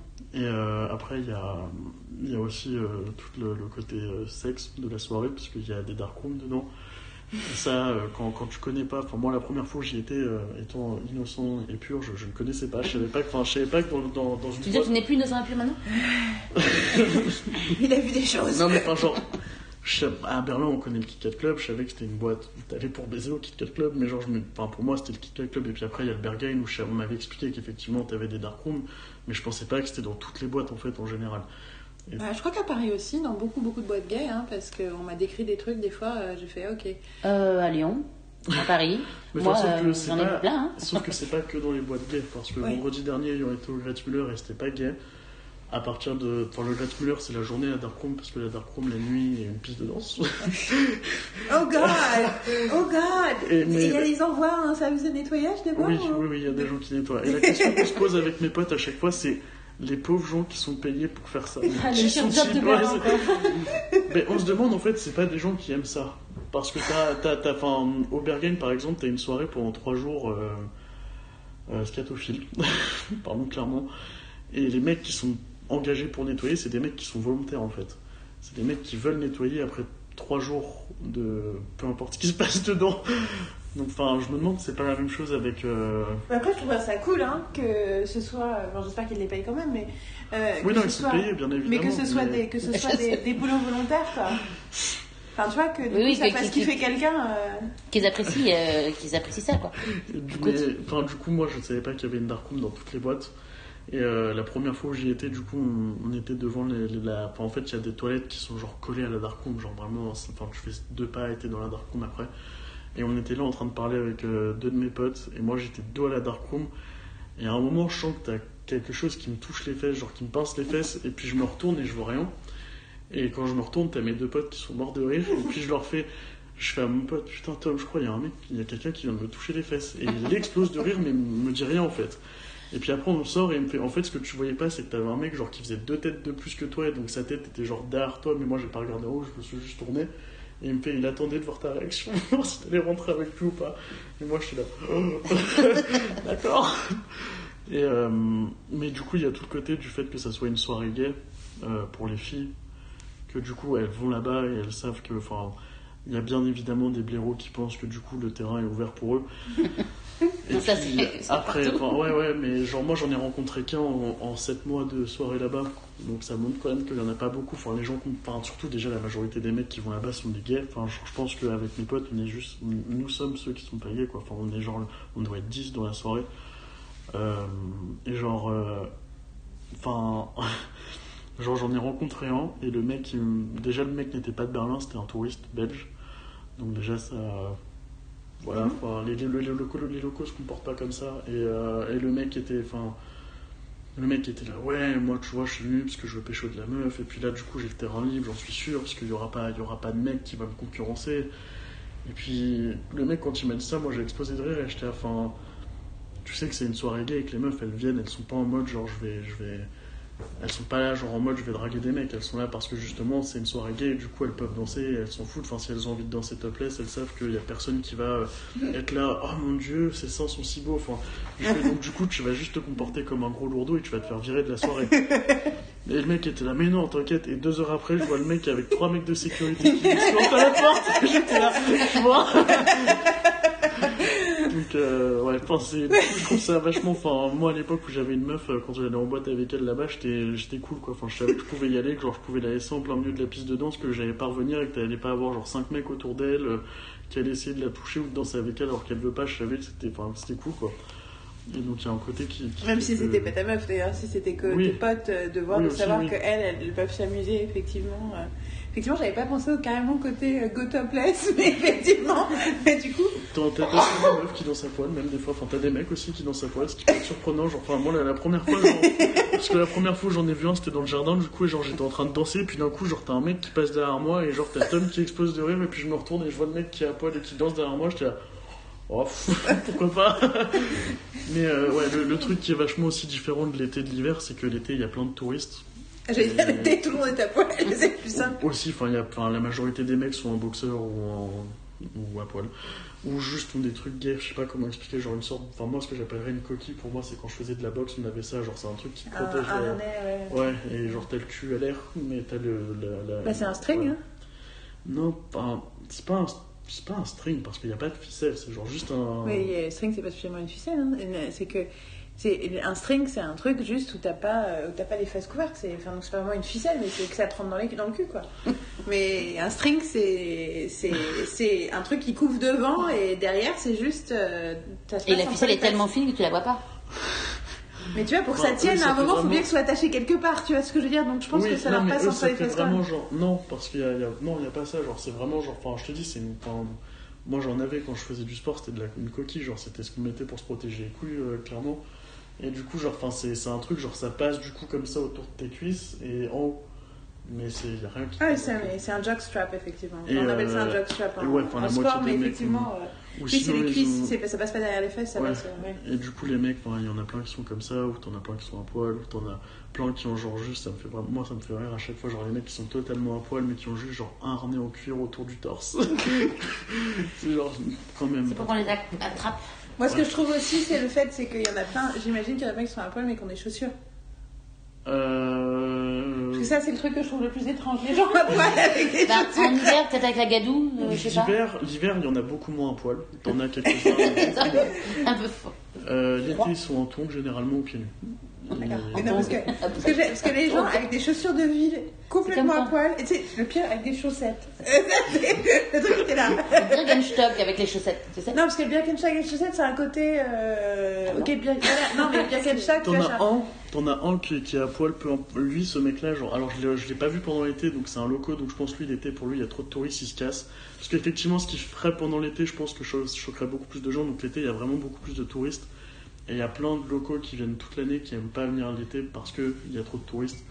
Et que du coup c'est un peu trop genre ah, ah ou genre euh, on vient au zoo pour enfin on va au zoo pour découvrir genre on regarde ce qui se passe mais on participe pas vraiment genre des hétéros curieux tu sais qui sont là oh qu'est-ce qui se passe? Oh je vais aller dans un dark room juste pour voir ce qui se passe et enfin fait- pas très respectueux quoi enfin et du coup euh, enfin ils aiment pas euh, enfin Les touristes, voilà. ils viennent d'où à part, euh, Euh, il y a beaucoup de français mais euh, bizarrement- savoir ce que le monsieur fait d'abord. Tu te dis que le monsieur faisait des trucs. euh, ah oui alors ce monsieur là histoire. enfin, je sais Il y, a un, y un mec qui, en gros, euh, de, alors euh, en intérieur, euh, à côté de la dark room et des chiottes, c'est une, une sorte de sas où il y a la porte pour aller dehors et la porte pour aller dans l'autre euh, dance floor. Et il y a des sièges et il y a des espèces de poufs, euh, mais en, en métal en fait, qui sont alignés comme ça. Et le mec s'allonge là et se branle pendant je sais pas combien de temps. Parce que le mec, moi ça m'est déjà arrivé de passer à 4h du matin, le mec était là en train de se la donner, mais vraiment genre à fond. Et puis je repassais à midi et le mec était toujours là, il n'avait pas bougé. Donc voilà, et ce mec-là, effectivement, genre l'été, enfin il ferait ça. Ça passe pas du tout parce qu'il y a tellement de touristes qui découvrent qui seraient là, genre ah, ah genre très, enfin. Moi personnellement, je m'en tape quoi. Enfin, le mec il fait ce qu'il veut, tu vois. Enfin, bon, ça t'amuse. Il est pas en train, genre, c'est pas genre il est en train de se branler en regardant les gens ou genre les... le mec est en train de faire son truc. Enfin, t'as- le, le truc le plus choquant, c'est genre, enfin, c'est que t'as des gens qui sont assis à côté de lui et qui parlent, genre comme si. Vraiment, tout est normal. Le mec, est, enfin, le mec est au milieu, genre d'un paquet, parce que l'hiver, t'as vraiment beaucoup de gens qui sont là parce que c'est, il fait chaud. Et t'es pas sur la, t'es pas sur la piste de danse, et t'as les toilettes juste à côté. Enfin, genre le, donc l'hiver, t'as quand même genre une bonne cinquantaine de personnes en permanence là, et le mec est là en train de faire son truc et ça dérange personne, quoi. Enfin, personne ne donne de l'attention. Mais l'été, justement, du coup, il y aurait trop de gens qui seraient là, euh, du coup, il pourrait pas le faire. Enfin, ça serait, enfin, ça serait gênant, je pense, pour lui et pour les autres gens aussi, du coup. Mais enfin, là, ça gêne personne, quoi. Enfin, les gens en ont rien à foutre. Enfin, tu le calcules pas. Genre, moi, c'est ce que je disais quand j'expliquais ça à, à Léo. Enfin, je lui disais, genre, pour moi, le mec, il fait partie du paysage, en fait. C'est genre, je, je sais qu'il est là. La première fois, ça m'a choqué, puis après, tu deviens juste habitué, quoi. Tu, tu, calcules pas, le mec n'est pas spécialement malsain. Enfin, C'est ça, en fait, il est pas hostile, il est pas malsain, il Ouais, est pas. euh, c'est pas genre il vient de coller, c'est pas genre il regarde les gens, c'est pas genre il demande aux gens genre vas-y branle-moi. Enfin, le mec est dans son truc, lui tout seul. Et il Oui, fait puis ça pas- lui plaît. c'est- Il Oui, est là, il est là, il fait ça parce que c'est. Ça, ça l'excite, quoi. Ça l'excite d'être là, etc. Et ça Et en l'excite fait, pas de faire du mal aux autres, ça l'excite de se faire du bien. exactement. Mais euh, et euh, moi je trouve ça vraiment intéressant. euh, Enfin en fait ça m'étonne pas du tout. Je comprends très bien le plaisir de vouloir faire la fête avec avec des, des gays, notamment des hommes homosexuels, parce que en toute honnêteté c'est différent la fête avec les lesbiennes. C'est un peu différent. Euh, puis à Paris ils sont vraiment, euh, on est il y a quand même un gros, une grosse ségrégation euh, un peu partout j'ai l'impression, mais à Paris particulièrement. Enfin c'est l'endroit où j'ai le plus été dans quelques bars lesbiens, donc du coup voilà. Mais j'avais un de mes bars préférés qui était un bar lesbien, donc à une époque, j'y allais régulièrement et qui était rue Quincampoix. Ouais. Et mais c'est vrai que je vois très bien le côté. Le tango, par exemple, aller danser au tango, c'est tellement plus agréable que d'aller danser. Pour le coup, c'est pas de la vraie, une vraie boîte, dans le sens, c'est une vraie boîte, mais c'est une boîte qui va passer beaucoup de trucs euh, pop, euh, machin. Enfin, ça va pas passer. Ils vont pas avoir des DJ dance ou quoi que ce soit au house et tout ça, mais moi, c'est une raison pour laquelle j'apprécie, c'est que c'est des vraies chansons et chante des trucs, c'est genre des trucs des années 80 ou des trucs des années 90 et 2000, tu vois, des trucs que j'ai envie d'écouter, quoi. Mais en fait, que la première fois qu'on m'avait vendu le tango, c'est dit, ah, il n'y a que des trucs des années 80. Moi, je me dis, génial, il va y avoir du Madonna et tout. C'était que des trucs français des années 80. J'étais un peu déçue. Et heureusement, la fois d'après, c'était, euh, il y avait d'autres trucs. Mais du coup, euh, ouais, le plaisir de, de danser avec des gens qui ont envie de danser, en fait. Euh, sans avoir effectivement le côté drague chelou que tu as dans d'autres endroits. Mais du coup, en tant que nana, tu vois, ça me semble évident. Mais effectivement, je n'ai pas beaucoup d'amis hétéros qui font ça. Et du coup, je trouve ça hyper intéressant que toi, tu trouves ça. euh, Après, euh, que ce soit l'endroit où tu te sens le plus joyeux, quoi. Du coup, genre, nous, effectivement, avec mes potes, comme on est des mecs, euh, et en plus, comme on est hétéro et que ça se voit, genre, du coup, il y a forcément, nous, on a le, on a le droit au jeu de est-ce que les mecs vont réussir à me détourner. C'est vrai qu'il y a des fois, genre, moi, ça m'arrive, genre, de passer dans la boîte et, genre, juste de faire euh, 20 mètres et t'as trois mecs qui me parlent. Des fois, c'est lourd. Mais après, comme, enfin, c'est ce que je me dis, je me dis, genre, en même temps, je viens ici de manière délibérée. Enfin, j'ai choisi de venir dans cette boîte gay, enfin, dans, dans cette soirée gay. Je sais aussi que ça peut m'arriver. Enfin, c'est, tu c'est pas, je peux pas genre le- leur faire putain, tu me casses les couilles, euh, fous-moi la paix quoi. Enfin, c'est leur, enfin, normal quoi. Enfin, c'est, moi qui viens là. Enfin, si ça me plaît pas, je me barre quoi. Et, euh, et mais après, c'est vraiment genre cette soirée-là. Enfin, c'est vraiment Buttons parce que t'as d'autres soirées gays. Euh, par exemple, il y a le cocktail au Gretmuller et ça, c'est vraiment genre ma boîte préférée, Gretmuller. Mais pourtant, le cocktail, j'apprécie pas autant que Buttons puisque c'est, il y a un côté qui est moins, moins safe en fait. Là-bas, enfin, tout le monde prend vraiment soin de l'autre à Buttons. Et le, le meilleur exemple, c'est genre euh, quand t'es. Enfin, un de mes potes qui, le- qui me le dit à chaque fois, qui me dit genre, c'est impressionnant quand tu danses dans un techno room, même si t'es dans le noir, tu cherches ton briquet, genre il y a 4 personnes qui vont te voir et t'as 4 feux qui s'allument autour de toi pour allumer ta clope quoi. Et euh, enfin, mais ça, il n'y a pas vraiment ce côté-là partout en fait. Et c'est vraiment dans cette soirée-là où genre moi ça m'est arrivé de, de prendre de l'ecstasy et d'être pas spécialement bien à un moment, enfin pendant que je montais, genre en fait j'étais vraiment en train de faire un blackout. Donc en fait je regardais mon téléphone et le temps où je regardais mon téléphone, je savais plus où j'étais, quand je relevais la tête, j'étais mais où je suis? Et du coup j'étais un peu confus et en fait quand ça t'arrive ça, il suffit. Et moi j'étais tout seul à ce moment-là, j'avais aucun de mes potes avec moi. Et il faut pas grand chose à ce moment-là, il faut juste que toi-même tu bouges ou qu'il y ait quelqu'un qui te parle en fait pour te, pour te sortir de cette zone. Et enfin ça demande vraiment pas grand chose. Mais il y a plein de soirées où les gens ils m'auraient juste vu genre en mode euh, putain mais quel abruti regarde-le, il sait même pas où est-ce qu'il est lui, tu vois, il est mort genre euh, il serait foutu de ma gueule ou il serait même pas venu me parler. Là t'as genre t'as un mec qui m'a vu et qui est venu directement me voir et qui m'a fait ça va, est-ce que tu veux que t'es avec quelqu'un, tu veux que j'aille le chercher, tu veux de l'eau, Euh, ah tu devrais bouger ça, ça irait mieux tout de suite, enfin qui m'a vraiment aidé tout de suite quoi. Enfin, et sans spécialement dire derrière oh, je vais te baiser ou un truc dans genre. C'était vraiment genre m'aider pour m'aider parce que j'étais pas bien. Enfin, genre euh, aussi moi j'ai un de mes potes une fois qui a vomi et genre t'avais euh, trois mecs qui, qui lui tenaient les cheveux parce qu'il avait les cheveux un peu longs. Euh, sans spécialement, genre, et dès qu'il a fini de vomir, genre, ils l'ont lâché, ils ont fait bon, bah, amuse-toi bien. Et ils se sont marrés, quoi. Enfin, et il y a ce côté qui est vachement plaisant. Euh, Enfin, tu te sens vraiment en sécurité là-bas, quoi. C'est aussi une des seules boîtes où je laisse ma bouteille, moi, comme ça, n'importe où, et je, je sais que je peux la reprendre sans aucun problème, quoi. Enfin, je sais qu'il y aura rien dedans. Et, euh, et enfin, puis, il y a, ouais, enfin, il y a ce côté vraiment, genre, les gens sont cool. Est-ce que tu sais, est-ce que tu as une théorie sur pourquoi cette soirée-là est comme ça par rapport à d'autres?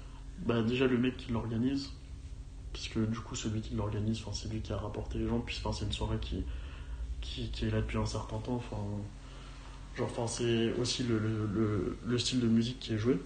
Mhm. C'est pas le, c'est pas de la techno tout le temps hardcore. Enfin, il y a une piste de danse qui est fait pour la house, même la nuit, et ça amène pas les mêmes types de personnes parce que euh, si tu vas, enfin, au Great Muller justement, c'est souvent que, enfin, la, la seule piste de danse qui est ouverte constamment là, au cocktail, c'est pareil, c'est sur trois jours. Enfin, eux, c'est vraiment, c'est genre le vendredi minuit jusqu'au lundi midi.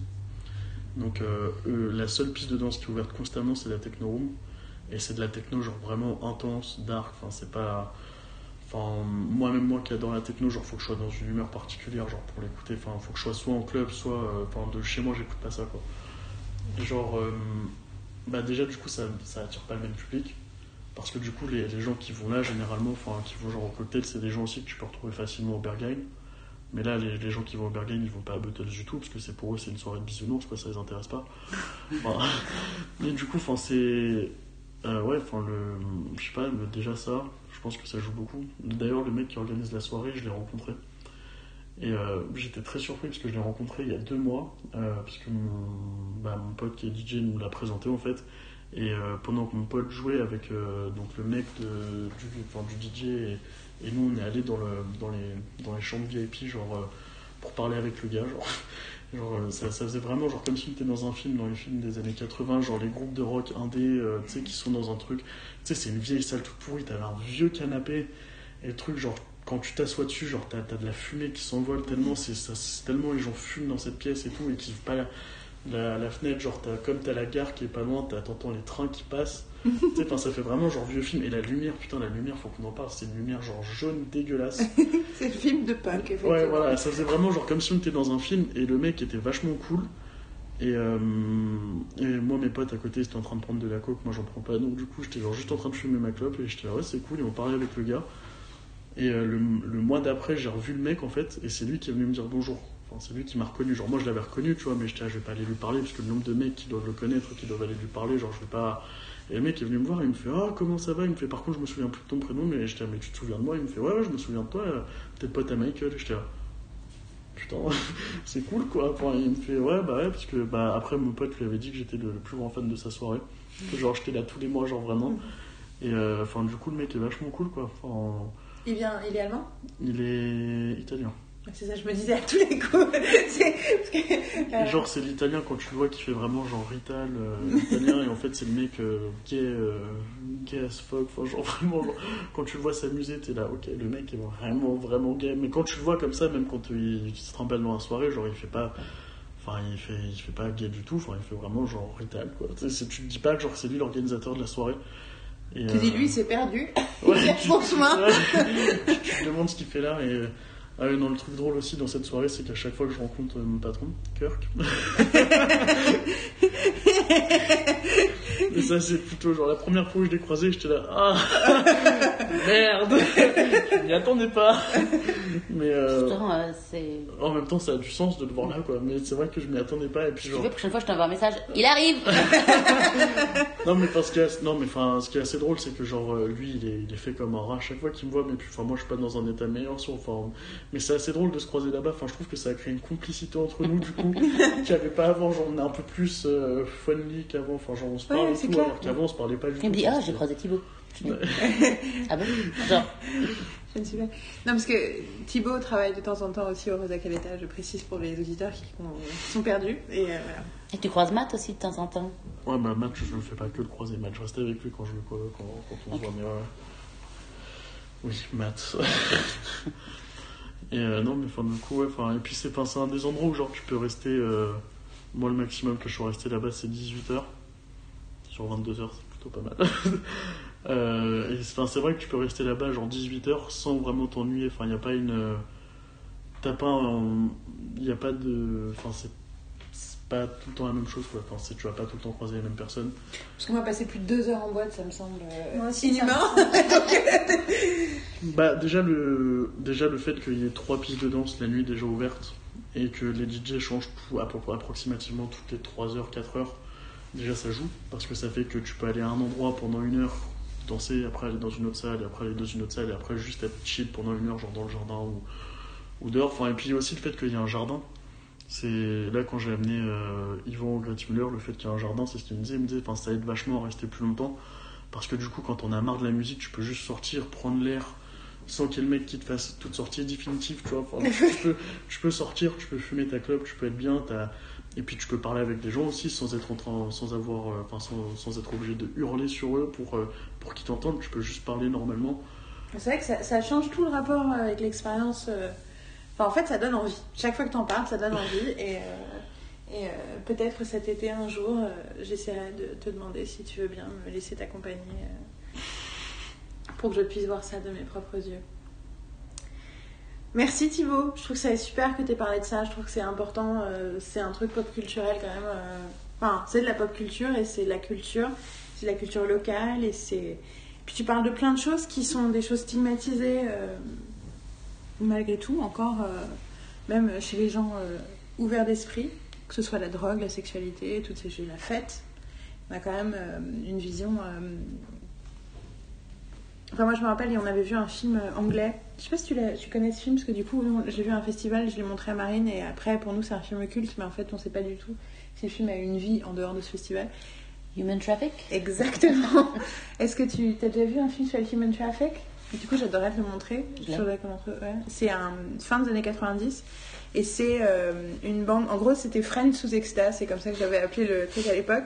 C'est six potes en Angleterre et c'est tout leur, tout leur week-end de teuf. Donc c'est tout le vendredi soir. euh, Ils sont encore, enfin le vendredi après-midi, ils sont encore à leur job. Ils attendent qu'une chose, c'est se barrer parce qu'ils n'en peuvent plus. Euh, ensuite, c'est qu'est-ce, comment on se fringue, comment on machin, tout le pre-gaming euh, de ce qu'on boit avant d'aller en club, euh, prise d'exta, et ça se termine le dimanche midi avec les repas familiaux. et c'est super, avec genre, je vais mourir. Ils Il y sont tous- des Allemands qui étaient venus en plus au film et qui étaient arrivés avec leur bière. C'est que nous, on me l'a vu souviens. à Paris au festival et, on a, et les Allemands à côté de nous avec leurs caisses de bière nous ont traumatisés en disant mais ils sont tarés ces Allemands et on ne savait pas à l'époque parce que c'était avant que je vive à Stuttgart donc c'était ouais, 99 on ne savait pas à l'époque à quel point les Allemands buvant de la bière au cinéma allait rester un truc de notre vie en fait pour toujours. Mais euh, aussi, le, bah, ouais, le, le fait, avant d'aller là-bas, c'est marrant parce que c'est vraiment genre à chaque fois avec mes, avec mes potes, c'est vraiment genre comme un sport. Genre, enfin, c'est comment. Oui, c'est fait pre-gaming, on euh, appelle ça le pre-gaming en anglais et je trouve ça tout à fait juste. Genre moi j'y vais tout le temps, moi j'aime bien y aller la nuit, surtout quand c'est bah, l'hiver, du coup enfin j'y vais vraiment la nuit parce que je veux vraiment genre avoir le, bah, le côté techno et tout, euh, pas juste le côté disco. D'ailleurs cette fois-ci euh, j'irai pas la nuit vu que je travaille le soir, avant et que je veux être frais le lendemain matin. Mais euh, et, enfin du coup c'est enfin en fait le, le- Je veux tuer le lendemain matin pour aller en boîte. Ouais. Trucs là. Hein non mais du coup enfin le parce que enfin il y a le y a tout le truc aussi de se dire qu'il y a notre pote qui joue et qui des fois joue de la techno en plein milieu de la nuit mais il aime pas trop ça donc il préfère jouer de la house donc du coup il y a aussi le fait de se dire faut, faut que je sois frais pour son set pour pouvoir pas le subir en fait juste profiter et que après son set ça soit le moment parfait pour me barrer en fait et c'est un vrai sport parce que moi je, je sais que personnellement mes potes ils aiment bien boire des bières dans leur cuisine avant euh, oui boire des bières dans une cuisine c'est très allemand Normalement, on fait ça dans un salon, mais le- la cuisine et le salon, vu qu'ils n'ont pas de salon. Et Dans euh, des canapés en plus, dans, le- dans la cuisine. eux, non, malheureusement, c'est une cuisine très rudimentaire. C'était des chaises en bois qui font très mal au cul. Ah. Et même un petit coussin. Non, maintenant, c'est des mecs, il n'y a pas de coussin. non, mais Je coup, peux leur en offrir. non, mais et du coup, euh, et, enfin, et du coup, genre, on- ils boivent souvent des bières là-bas et tout. Et moi, enfin, avant d'aller là-bas, je suis quand même très excité. Enfin, je suis content d'y aller parce que c'est une soirée que j'attends pendant un mois. Donc, du coup, enfin, je suis vraiment genre dans les starting blocks. Et moi, le fait de rester dans la cuisine pendant 3-4 heures, même des fois 6 heures, on l'a déjà fait pendant 6 heures. En fait, j'arrive en club et je suis mort. Enfin, il y a le fait de devoir retenir toute mon énergie en moi pour pas leur casser les couilles, d'être là, ouais, allez, on y va.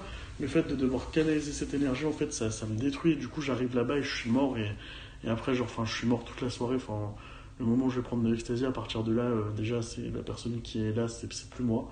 Genre, je suis parti et je suis genre, enfin, j'arrive plus à danser. Je suis là, je suis juste assis tout le temps à parler avec des gens. Et au final, je fais juste de la socialisation en club. Et c'est pas le. Enfin, des fois, je vais pas pour ça. J'aimerais bien danser aussi. Mais j'en suis juste pas capable. Donc, du coup, maintenant, moi, j'ai arrêté de traîner avec eux avant d'y aller. Maintenant, on y va chacun de notre côté. Mais c'est vrai que quand tu vas à 3h du matin et que ton pote il joue, bah là en l'occurrence en plus de moi, le samedi il joue à à 15h30, c'est aussi pour ça que je veux pas y aller la nuit, puisque enfin, tu vois, si j'y vais à 3h et qu'il joue à 15h30, ça fait déjà genre, quand lui il arrivera, moi ça fera déjà 12h que j'y serai, ça fait long. Mais euh, du coup, le truc avec ce film de Human Traffic, c'est que ça a changé mon rapport à ça. Moi, j'ai jamais pris euh, de drogue euh, autre que d'avoir fumé euh, des, des lattes de, de joint dans ma vie. C'est l'étendue de mon expérience euh, avec la drogue. Bon, après, c'est pas complètement vrai, hein, je bois de l'alcool. Voilà. Mais euh, pour plein de raisons, et j'ai pas spécialement un truc qui est sur ma bucket list. toutes les drogues ont, des, ont des effets secondaires qui me posent problème, que ce soit les trucs qui rendent heureux et après tu dois vivre la descente, que ce soit les des trucs. Enfin, tu vois, quelqu'un m'a dit une fois, mais t'adorerais prendre de la coke. C'est un américain, bien sûr, parce qu'aux États-Unis, il y a beaucoup plus de gens qui ont pris de la coke au moins une fois dans leur vie. Euh, et donc, il me dit, non, mais la coke, euh, t'adorerais, tu serais ultra concentré, ultra focus et tout. Je dis, ouais, mais bonjour, comment je souffrirais de. Après? Enfin, le... pour avoir déjà essayé la coke. Tu sais qu'il y a des gens qui vont écouter ce podcast. Oui, non, mais enfin, c'est pas. euh, je pense que. Je parle pas des gens en général, Oui, je oui, parle de gens sais. très spécifiques. Non, non, mais pour les auditeurs, je dis, euh, il a pas honte de parler de ça à tout le monde, c'est juste que, voilà, il y a des gens. euh, Le, euh, après, je pense que ça serait plus vrai avec les speeds pour toi, mais genre, le, la- enfin, je pense que ça te disperserait encore plus. Parce que tu serais encore plus énergétique, tu serais bah, bah, bah, bah, bah, faut que je Mais non, mais c'est ça, en fait, c'est ça, c'est que c'est pour moi, tout me euh, semble être pas approprié à mon cerveau, quoi. Mon cerveau est euh, sous drogue, naturellement. Le, truc de, l'ecstasy pour, euh, dégoûter les gens, parce que moi, moi c'est une drogue que j'aime bien, mais genre, le, il y a des côtés qui sont vraiment genre horribles, et c'est vraiment genre, enfin, moi, ce que je dis à chaque fois que j'en prends, genre, je dis, c'est le, le prix à payer après, quand même cher. Enfin, c'est, Bah, c'est pour ça que j'en prends pas beaucoup. C'est même pas la descente. c'est- Il y a des effets secondaires qui arrivent. Genre par exemple, quand on prend trop à partir d'un certain moment, t'as la mâchoire qui se bloque. Donc du coup, déjà le lendemain, tu sais que t'as un mal dedans, mais genre tu peux rien manger. Et puis même, euh, enfin à partir de là, genre quand t'es dans la rue, enfin ça se voit directement que t'es, parce que t'as vraiment la mâchoire bloquée, mais c'est typique à ça. Enfin genre maintenant, moi les gens qui prennent de l'ecstasy dans les bars, je les reconnais directement à ça en fait. Et il y a Ça, ça, ça, ça rassure en fait. euh, Yeah, no. Non, c'est vraiment pas Et bon. t'as Miaou, le- aussi le fait que, après, normalement, généralement, t'as pas les deux effets secondaires. Moi, j'ai les deux, parce que je suis quelqu'un de chanceux. t'as le fait aussi de pas pouvoir pisser. Ah, ça me folle. Enfin, ça, en c'est ce moment, je vraiment- pisse trop. Je passe mes nuits à aller aux toilettes. c'est- Ça serait une balance, genre. Non, mais ça, Ok, c'est j'ai changé d'avis. c'est- Give me c'est- some extra c'est- right C'est now. le truc horrible parce qu'en fait, du coup, c'est que tu peux. Enfin, c'est que t'as envie de pisser, mais tu peux pas. Ah Et du coup, genre, j'ai regardé, Horrible. le, j'ai regardé le, le- le- le pourquoi en fait de- sur internet, parce que moi ça m'intéresse. Genre, des fois, quand je suis défoncé que t'as des gens genre, qui sont aux toilettes et qui me font Ah putain, mais j'arrive pas à pisser, je fais Est-ce que tu sais pourquoi? Et du coup, il y a une gros nerd genre, qui leur explique pourquoi. Genre, et du coup, en fait, c'est parce que t'as une, euh, une inflammation de la vessie qui se crée. Et du coup, tu peux pas, enfin, t'as un rétrécissement de l'urètre et tu ne peux pas pisser quand t'es un mec. Et c'est vrai que moi, ça m'arrive des fois, genre en fin de soirée, de faire genre trois fois les, les trois toilettes du club pendant une heure, genre pour essayer de pisser et d'être juste là, putain, mais c'est horrible. Et je me rappelle une fois, à réussir à pisser, dire à un de mes potes, genre, putain, mec, le, le pisser sous ecstasy, c'est mieux qu'un orgasme quand même. Et il m'a répondu très sobrement, genre, attends de découvrir l'orgasme de la prostate. mais enfin, quand tu m'as dit ça, j'étais là, ok, Sean. Et donc, et donc là, tu peux aller écouter un autre podcast que je me suis mis à écouter il y a pas très longtemps, qui s'appelle euh, Les couilles sur la table. il y a un épisode spécial, c'est un podcast français sur les masculinités, et il y a un épisode spécial sur l'orgasme prostatique. Et j'ai écouté, j'ai appris, je, je, je connaissais euh, les, les possibilités de la prostate, mais j'ai appris de façon plus technique. euh, Leur écoutez, moi, c'est assez fascinant. je- tout sera sur le blog. sur le site, on vous écrira euh, les liens pour Et, euh, mais juste pour, podcast. pour finir avec Buttons, aussi, tu as un, un vrai travail des, des vigiles de sécurité à l'entrée. Enfin, en tout cas, en général, à Berlin, dans les boîtes. Enfin, genre, moi, c'est. Berlin, je pense que c'est une des seules villes de ma vie où, genre, quand on me refuse l'entrée en boîte, je me sens pas offensé en fait. Parce que les mecs, ils te refusent vraiment pour une raison. Généralement, déjà, quand t'arrives, la première question qu'on te pose, c'est est-ce que tu sais quel genre de soirée c'est? Peu importe la soirée. Et quand tu vas à une soirée, genre comme Buttons, ou parce que il y a des gens qui suivent pas, genre moi j'ai un site où je suis euh, les soirées qu'il les événements et tout, mais t'en as qui vont juste genre là parce qu'ils vont là, parce qu'ils sont passage à Berlin et ils se disent Ah, ce club c'était cool la dernière fois, du coup je vais aller là. Et effectivement, enfin, genre, si t'es pas, si pas préparé, tu te retrouves dans une soirée comme Buttons ou cocktail sans savoir ce que c'est. Je pense que c'est un sacré choc. et euh, non, mais du coup, enfin, le, le- les mecs te demandent toujours la soirée où c'est, et les mecs ont l'air souvent un peu grognons. Enfin, il y a- il y, a des codes, genre à Berlin, tu te feras pas têche sur ta tenue vestimentaire. Sauf au Berghain, si t'arrives en blanc, parce que le Berghain, faut y aller en noir. Mais si t'arrives en blanc, les mecs, euh, oui, ils vont te faire casse-toi. tu dois y aller, enfin, pas forcément en noir, mais genre, tu dois avoir comme moi, là, je suis habillé, genre très sobre. C'est. Et. euh, et, mais sinon, genre, on va jamais te tège sur ta tenue vestimentaire. Enfin, vendredi dernier, quand moi j'y étais, quand j'étais en boîte, t'avais des mecs qui étaient habillés en jogging Adidas, enfin, en, en tenue Adidas complète. euh, ça gêne personne. Alors qu'à Paris, on va te faire, bah non, t'es pas assez bien habillé, casse-toi.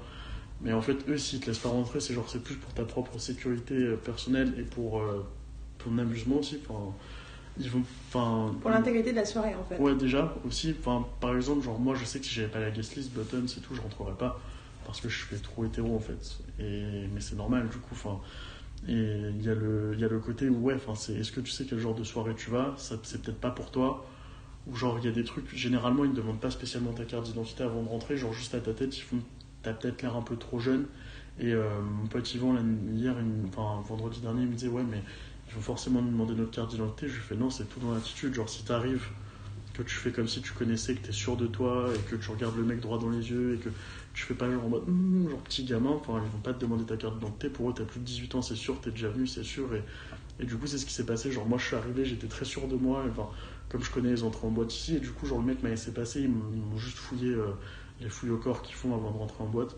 Ce qui peut aussi surprendre quand t'as pas ça à Paris. Mais ici, t'as une fouille au corps euh, un peu poussée pour voir si t'as pas de drogue sur toi. Et, euh, et euh, du coup, euh, lui, enfin, lui, s'est fait, il lui a demandé sa carte d'identité, de vider son sac, de... tu vois, genre, et je lui disais, bah ouais, mais tout est dans l'attitude, c'est pas le fait d'avoir une tête de bébé, enfin, c'est. Et, et du coup, mais les vigiles de sécurité ici ils sont jamais rarement vraiment méchants, genre, enfin, c'est pas genre, il n'y a pas de jugement, c'est, il dit juste, je pense que ce soir c'est pas ta soirée, tente une autre fois. C'est comme ça qu'ils te virent. C'est, et il y a un dialogue avant, genre, il parle vraiment avec toi pendant 5 minutes pour te demander, genre, est-ce que tu connais la soirée, les DJ qui jouent, pourquoi tu veux venir si tu connais les DJ qui jouent et tout, enfin, s'ils sont pas sûrs, genre. Et puis, ils prennent leur décision, quoi. Après, bon, tu peux aussi tomber sur des cons qui aiment pas ta gueule et qui vont juste décider de te. Quoi qu'il en soit, dès le début, on décide pour de l'instant pas arrivé. Non. Je, je trouve ça. Enfin, je, donc je voulais quand même dire que par rapport à Human Traffic, vu que moi je prends pas de drogue et que j'ai l'intention de le faire, ce film m'avait vachement aidé à. Parce que du coup, quand t'es pas du tout dans ce monde-là, et tout ce qu'on a, c'est ben, une fois de plus la représentation. Et la représentation euh, de la drogue et, de la, et de la- du monde de la nuit est souvent euh, négative. Enfin, tu vois, c'est souvent utilisé dans le cinéma ou à la télévision comme un truc euh, Ah, ça y est, ce personnage est perdu. Et du coup, c'est très rare de voir que ça peut faire partie d'un quotidien, enfin d'une vie, d'une période de ta vie en tout cas, comme quelque chose de, de positif et de pas, t'es pas en perdition totale. Et c'est. Ben, quelque part, euh, mes liens avec la communauté gay m'ont permis de voir déjà cette, un peu cette vision-là. Et en même temps, ce que tu nous racontes, je trouve ça hyper intéressant parce que ça, ça donne une autre, euh, une autre vision de ces choses-là et de, et de ce et de et de cette euh, voilà enfin, on n'est pas dans la culpabilisation de c'est mal mais je peux pas m'en empêcher parce que j'ai besoin de Et puis t'as des mecs que, que tu croises là-bas quand tu les croises après, genre habillés normalement dans la rue. T'es là, putain, c'est ce même mec que j'ai croisé parce qu'il y a un mec, moi, que avec. Enfin, je- ce mec-là m'a fait beaucoup. rire. Genre, le mec se baladait quasiment à moitié à poil tout le temps. Genre, c'est un mec avec qui, on- enfin, avec qui j'ai sympathisé. Et genre, le, le gars, après, genre, je l'accompagnais quand il allait chercher ses fringues au vestiaire. Et le mec devait se mettre, euh, devait se changer, donc du coup, il allait se mettre à poil. En plein milieu du jardin devant tout le monde. Et il me fait, toi, tu te retournes. Et je lui fais pourquoi? Il me fait, parce que je t'aime bien, j'ai pas envie que tu me voyes à poil. Enfin, on est potes, genre, j'ai pas envie que tu me voyes à poil. Et je mais tu sais que tout le monde va te voir à poil. Il me fait, oui, mais toi, j'ai pas envie. du coup, j'étais, ok. Et après, genre, quand je le vois, tu sais, quand je l'ai vu, genre, euh, habillé normalement, j'étais ah ouais, tu fais pas du tout, genre, le même mec. Enfin, là, euh, tu faisais vraiment, genre, euh, comme, comme on dirait en France, genre, grande folle, tu vois. Enfin, et là, je fais mec random, quoi. Enfin, absolument pas gay. euh, au contraire, je fais même, genre, hétéro très sérieux. euh, Hétéro chiant. Ouais, genre, hétéro chiant. Et puis alors après, en plus le mec a une voix, il a, il a pas du tout la voix de son physique, il a une voix toute douce, toute mignonne, toute gentille. Enfin genre moi je l'ai rencontré à mon premier Buttons, et genre c'était la fin de la soirée, genre euh, on était dans le jardin du coup, et on était en train de fumer une clope avant de se barrer, et genre lui il était là, oui, avec sa voix toute mignonne, toute douce. Pensez à manger vos bananes, prenez vos vitamines, buvez de l'eau salée. Et le mec, il- quand tu le vois, genre, c'est un mec qui fait genre 2 mètres, euh, qui fait de la muscu et qui est baraque, genre comme c'est pas possible. Et tu t'imagines, genre, qu'il va avoir une voix très très grave. Et en fait, il a sa voix toute mignonne, toute gentille. Et puis après, genre, je l'ai entendu parler dehors. Et en fait, il a une voix extrêmement grave dehors. c'est genre, c'est sa voix à l'intérieur. C'est genre, enfin, et c'est ce qu'il me dit. Il me dit, genre, moi, quand je suis à l'intérieur, je suis le vrai moi. Genre, en fait, je m'amuse. Genre, j'en ai besoin. Enfin, genre, une fois par mois, il club pas beaucoup. Lui, il club que cette soirée-là. Une fois par mois. Mais il me dit, mais genre, une fois par mois, genre, je me libère. Enfin, vraiment, genre, euh, toute la pression qu'il y a, il fait en plus dans une ville comme Berlin où pour lui il n'y en a pas spécialement beaucoup, enfin du fait d'être gay et tout, genre, mais il m'a dit genre j'ai quand même besoin d'évacuer et il fait et c'est cette soirée là genre et il club pas beaucoup et c'est un mec genre il a 45 ans en plus enfin tu vois et puis il y a vraiment tout type d'âge quoi tu croises des mecs comme moi qui ont 20 ans mais tu croises aussi des mecs genre qui ont 70 ans et genre le, le parrain de la fête euh, qui a eu son anniversaire au Berghain euh, à Berlin genre qui est vraiment connu à 77 ans et c'est un mec genre quand tu le croises qui se balade à poil qui a une grosse barbe euh, avec des chaînes partout et euh, qui se balade à poil et t'es là putain 77 ans Living the dream. ouais Bon, je, je n'ai pas que. Je pense que ça fait deux heures qu'on parle de Buttons, donc il faut qu'on passe au prochain, au prochain chapitre. J'aime beaucoup en fait le partie 3 par, dure encore plus longtemps que les autres. Mais puis ça pourrait durer parce que ça me fait penser à plein de trucs que je pourrais dire. Mais... Bah, Marie, Marie des ayant souvenirs et des souvenirs. mais Marie ayant vécu 14 ans à Berlin. Mais ça me fait penser à des trucs d'avant, euh, de Lyon, Ouais. quand je faisais des Oula. soirées euh, avec euh, Damien et Damien. où j'ai croisé un de mes profs. Oula. Et t'as fait Ah ouais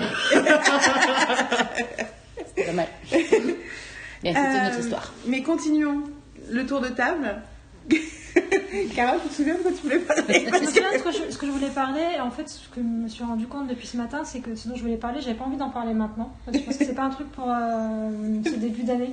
C'est un truc qui a besoin de. Enfin, c'est des. C'est autre chose. Je, je voulais parler de, de tout ce qui m'est arrivé en fait depuis fin novembre 2017 à juin 2018 euh, où je me suis retrouvée à enseigner en lycée. Et ça a été un vrai euh, roller coaster émotionnel et une très belle expérience contrairement à ce que beaucoup de gens croient généralement en disant oh ma pauvre ça a dû être horrible et même s'il y a des moments très difficiles ça n'a pas été horrible du tout. Et euh, émotionnellement ça a été une expérience très forte et assez transformationnelle et pour moi et pour les gens que j'avais en face de moi.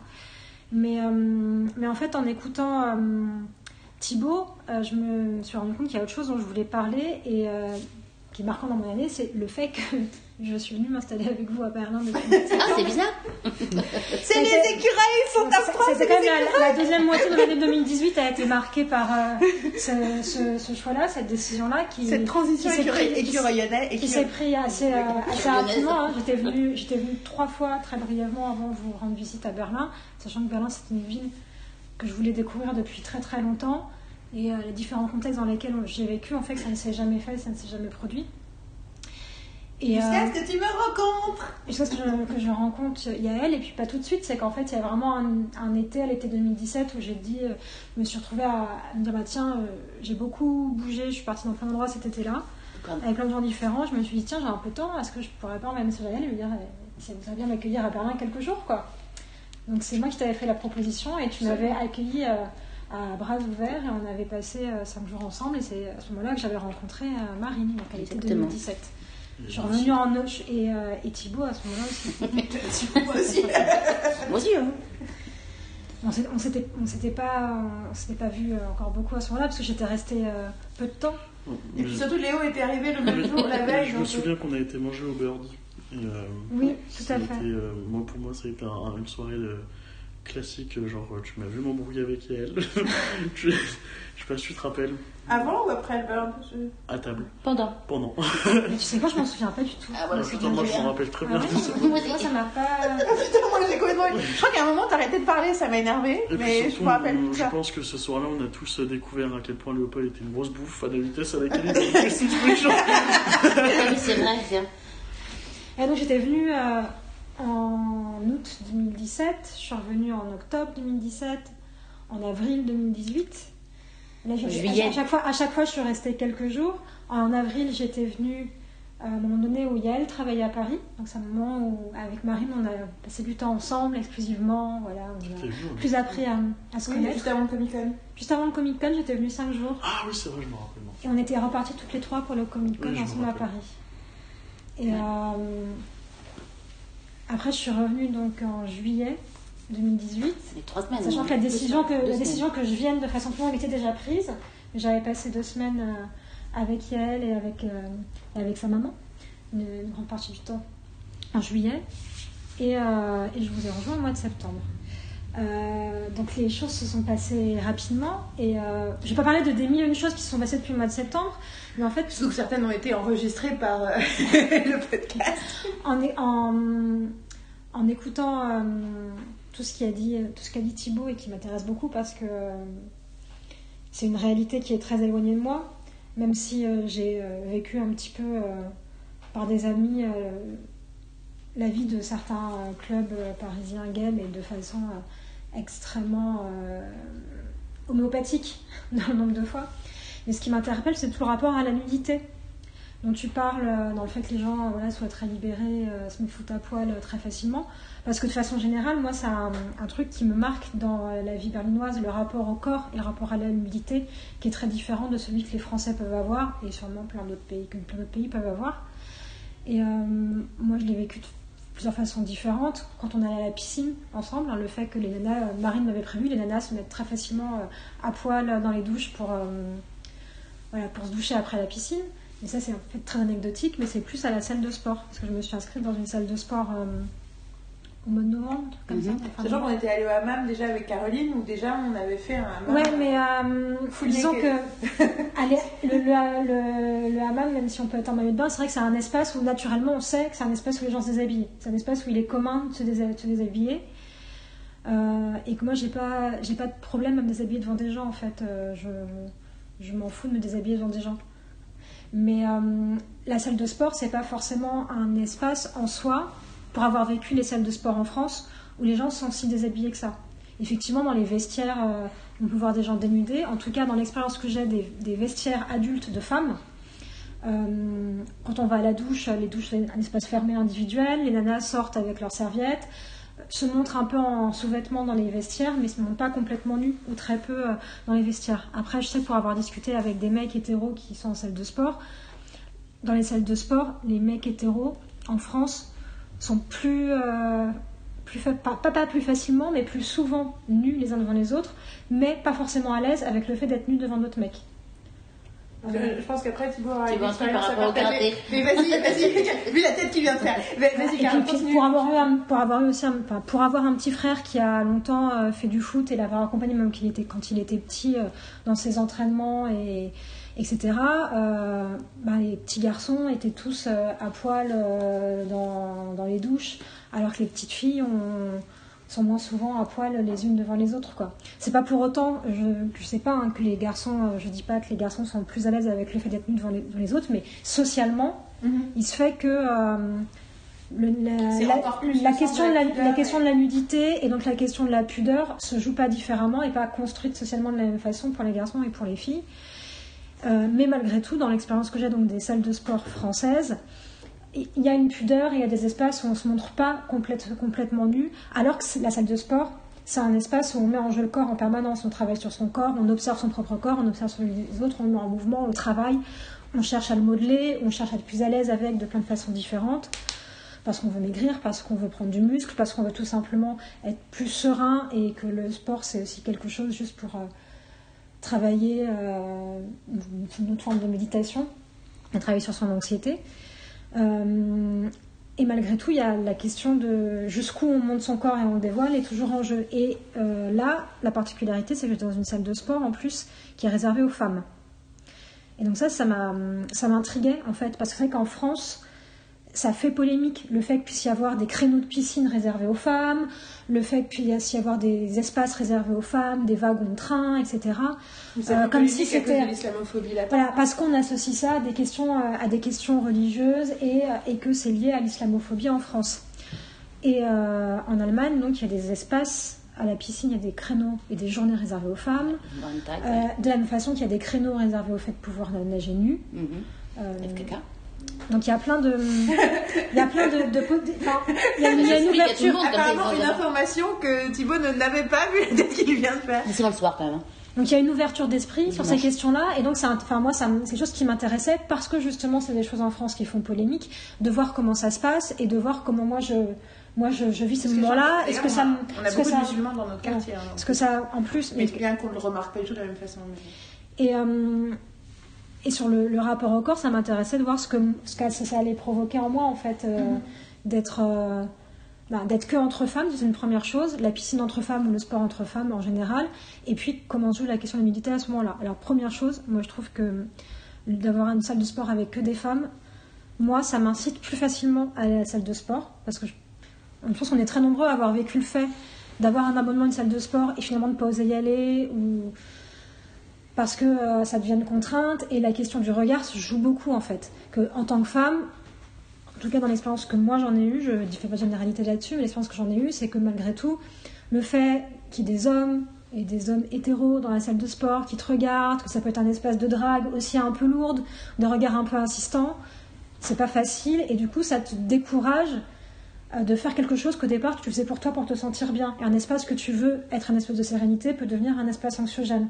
Et un espace où tu veux te libérer de tes complexes physiques va finalement être un espace qui renforce tes complexes parce que tu vis mal le regard des autres. Effectivement, vis- effectivement, le fait de ne pas être regardé par les hommes hétérosexuels de la salle de sport peut être tout aussi traumatique. Alors que même si tu n'as pas envie, le fait de remarquer que volontairement ils te regardent pas, tu vois ce que je veux dire Mm. ça, ça, moi, je l'ai- moi, je l'ai vécu pour ces raisons-là. Tu vois, c'est Mm. ah, je me suis mis en tenue de sport, du coup, on voit mes formes. Et du coup, ça dégoûte les hommes. Enfin, tu vois, ce truc-là. euh, Euh, Moi, la salle de sport, ça, enfin, moi, je ne suis pas du tout à l'aise avec euh, mon corps et avec la forme de mon corps depuis toujours. Et euh, le fait d'être en vêtements de sport, pour moi, c'est déjà une souffrance en fait. Parce que c'est des vêtements qui révèlent toutes les aspérités de ton corps. Parce que c'est souvent des vêtements gainants, parce que pour le coup, avoir des, des pantalons euh, qui gainent et qui tiennent le ventre, bah, quand tu fais un effort, sport- un effort sportif, c'est vrai que c'est mieux, c'est plus agréable de moins sentir ton corps bouger ou d'arriver un peu à, à le maîtriser pour être plus à l'aise dans l'effort. En revanche, c'est pas un, ref- un reflet facile euh, dans le miroir euh, euh, pour la plupart des femmes, et quelle que soit leur, phy- leur physionomie en fait. mhm. Quelle que soit la forme de ton corps, ça, ça révèle en fait tout. Et tout ce que d'habitude tu n'as pas envie de voir. Que tu sois toute petite, que tu sois très grande, que tu te trouves trop grande, trop petite, que tu te trouves trop grosse, que tu te trouves trop maigre, que tu te trouves pas euh, à l'échelle dans les différentes parties de ton corps, que tu as l'impression que ton corps soit pas harmonieux, quel que soit ton physique, le vêtement de sport, c'est pas un vêtement facile à porter. Et ça, je pense que c'est tout à fait vrai pour les hommes aussi. Hein. Je dis pas que c'est quelque chose de spécifiquement féminin. Là, je parle de mon Ouais, expérience et des expériences des filles avec qui j'ai pu en parler. Et donc, le fait, en fait, le fait qu'on soit entre femmes et que toutes, on ait une expérience d'être gêné par le regard des hommes, qu'il soit trop insistant, qu'il le soit pas assez, ou qu'on se sente jugé, parce que parfois même, c'est pas que les mecs vont dans une salle de sport dire des choses, mais si je la dont tu te regardes, tu dis ah qu'est-ce qu'il est en train de penser, est-ce qu'il me trouve trop dégueulasse, ou est-ce qu'il a envie de me niquer, ou est-ce qu'au contraire euh, il, me juge parce qu'il trouve que franchement c'est même pas la peine que j'aille dans une salle de sport parce que je suis une cause perdue. Enfin, dans ta tête il se passe 15 milliards de choses qui font que tu te sens pas, euh, que tu te sens pas à l'aise et que même le regard des femmes dans une salle mixte te pèse. Genre attends cette nana qui est super bien que je trouve de mon point de vue avec mes préjugés à moi et mon conditionnement social. Cette nana que je trouve super bien gaulée, elle doit me juger en me disant Mais toi, meuf, ça sert à rien que tu es dans la salle de sport. De toute façon, tu n'y arriveras jamais. Regarde-moi comment je suis trop bien. enfin, alors qu'en fait, trouve, la, la- la nana, enfin, c'est sûr que la nana, même si elle nous paraît super bien foutue, qu'on a l'impression que c'est l'idéal qu'on ne voudra jamais atteindre, elle-même, en fait, elle a plein de, de valises dans sa tête euh, psychologiques, elle a plein de traumas et qu'en réalité, elle, elle se trouve dégueulasse. Parce qu'en fait, on se trouve, il y a tous des moments enfin, où on se trouve dé- dégueulasse, on n'est pas en accord avec nos corps, quel que soit notre physique. Donc voilà, donc on est tous dans notre petite psychose, quelle que soit la forme de notre corps, mais je trouve que dans une salle mixte, bah, la question du regard se joue. euh, et la question, en tout cas moi je, j'ai vécu cette difficulté du regard des hommes, mais aussi du regard des femmes en fait, qu'on sent tous jugés, et soi-même on, on regarde les autres et on, on leur projette aussi ça, quoi. on n'est pas juste victime, on, on participe finalement de ces dynamiques-là aussi tous individuellement. Et déjà, un, de façon générale, j'ai la sensation qu'en Allemagne, les gens ne se regardent pas de la même façon, même dans les transports dans la rue, que les regards sont moins insistants. Donc Les- cette forme les de jugement, berlinois euh, je pense que c'est des choses dont on a déjà parlé avec Marine, que ça la... fait 15 ans que je suis là, c'est pour une raison aussi. hein. Ouais, moi, c'est un truc que mon père, en, en deux sem- en une semaine, il l'avait remarqué l'année dernière, quoi. Donc, euh, parce que mon père, il m'avait dit que quand on était dans les transports, lui et moi, à Paris, genre, pour lui, genre, il, il se demandait comment moi je faisais, genre, parce que tout le monde me regardait, parce que j'étais trop gros, genre. Il m'a dit, genre, enfin, il me fait, genre, quand moi je suis avec toi à Paris, c'est oppressant, même pour moi, genre. Il me fait, mais là, à Berlin, il m'avait dit, genre, c'est. Les gens, ils s'en tapent. Enfin, il y a personne qui te regarde. euh, Genre, enfin, ils te regardent comme ils regardent une personne normale, et c'est tout. Et pas. Mais les regards passent, coulent les uns Ouais, sur ouais, les autres dans les normal, transports dans la rue et personne se scrute, personne Ouais, c'est ça, s'observe. c'est. On, on se sent pas jugé. C'est Enfin, pas jugé. je d'ailleurs les- ironique que la pub, euh, la pub pour les transports que j'ai mis dans le cinquième podcast de notre Best of 2017 avec Thibaut, euh, où on parle, il parle de Berlin déjà, et donc du coup j'ai mis les plus différentes pubs de la BVG avec des sous-titres. Et il y a celle, la pub que t'adores, que t'adores avant même que tu vas à Berlin, qui était euh, Je m'en fous, Ouais. laisse mir égal? Et où il décrit tout le type de personnes que tu peux croiser dans le métro à Berlin et en disant mais je m'en fous et qui est rigolo parce que c'est exactement ça. Ils ont littéralement fait une pub Tu la connais pas encore, même, genre, enfin, moi, c'est un truc genre quand Si je crois que tu l'as peut-être vu une quand je, suis, quand je suis avec Léo dans le métro et que genre il, regarde trop quelqu'un ou qu'il se fout de la gueule de quelqu'un, moi à chaque fois genre ça me gêne en fait qu'il fasse ça, genre je lui dis arrête. À Paris genre je l'aurais fait avec lui. Mais genre ici en fait le fait que tu sais personne le fasse, genre ça me gêne de le faire parce que je suis là putain ça, fait pas, enfin, j'ai pas envie d'être le seul con du wagon tu sais à le faire quoi. Non, je sais, ma mère, elle fait pareil. Je dis, mais tais-toi Mais qu'est-ce que. Et puis genre Léo aussi le truc que je lui ai dit c'est que t'as tendance à oublier c'est qu'il y a aussi des- d'autres français, enfin, les- les- enfin, le, le français est, un langue, est une langue qui est quand même assez facilement compréhensible.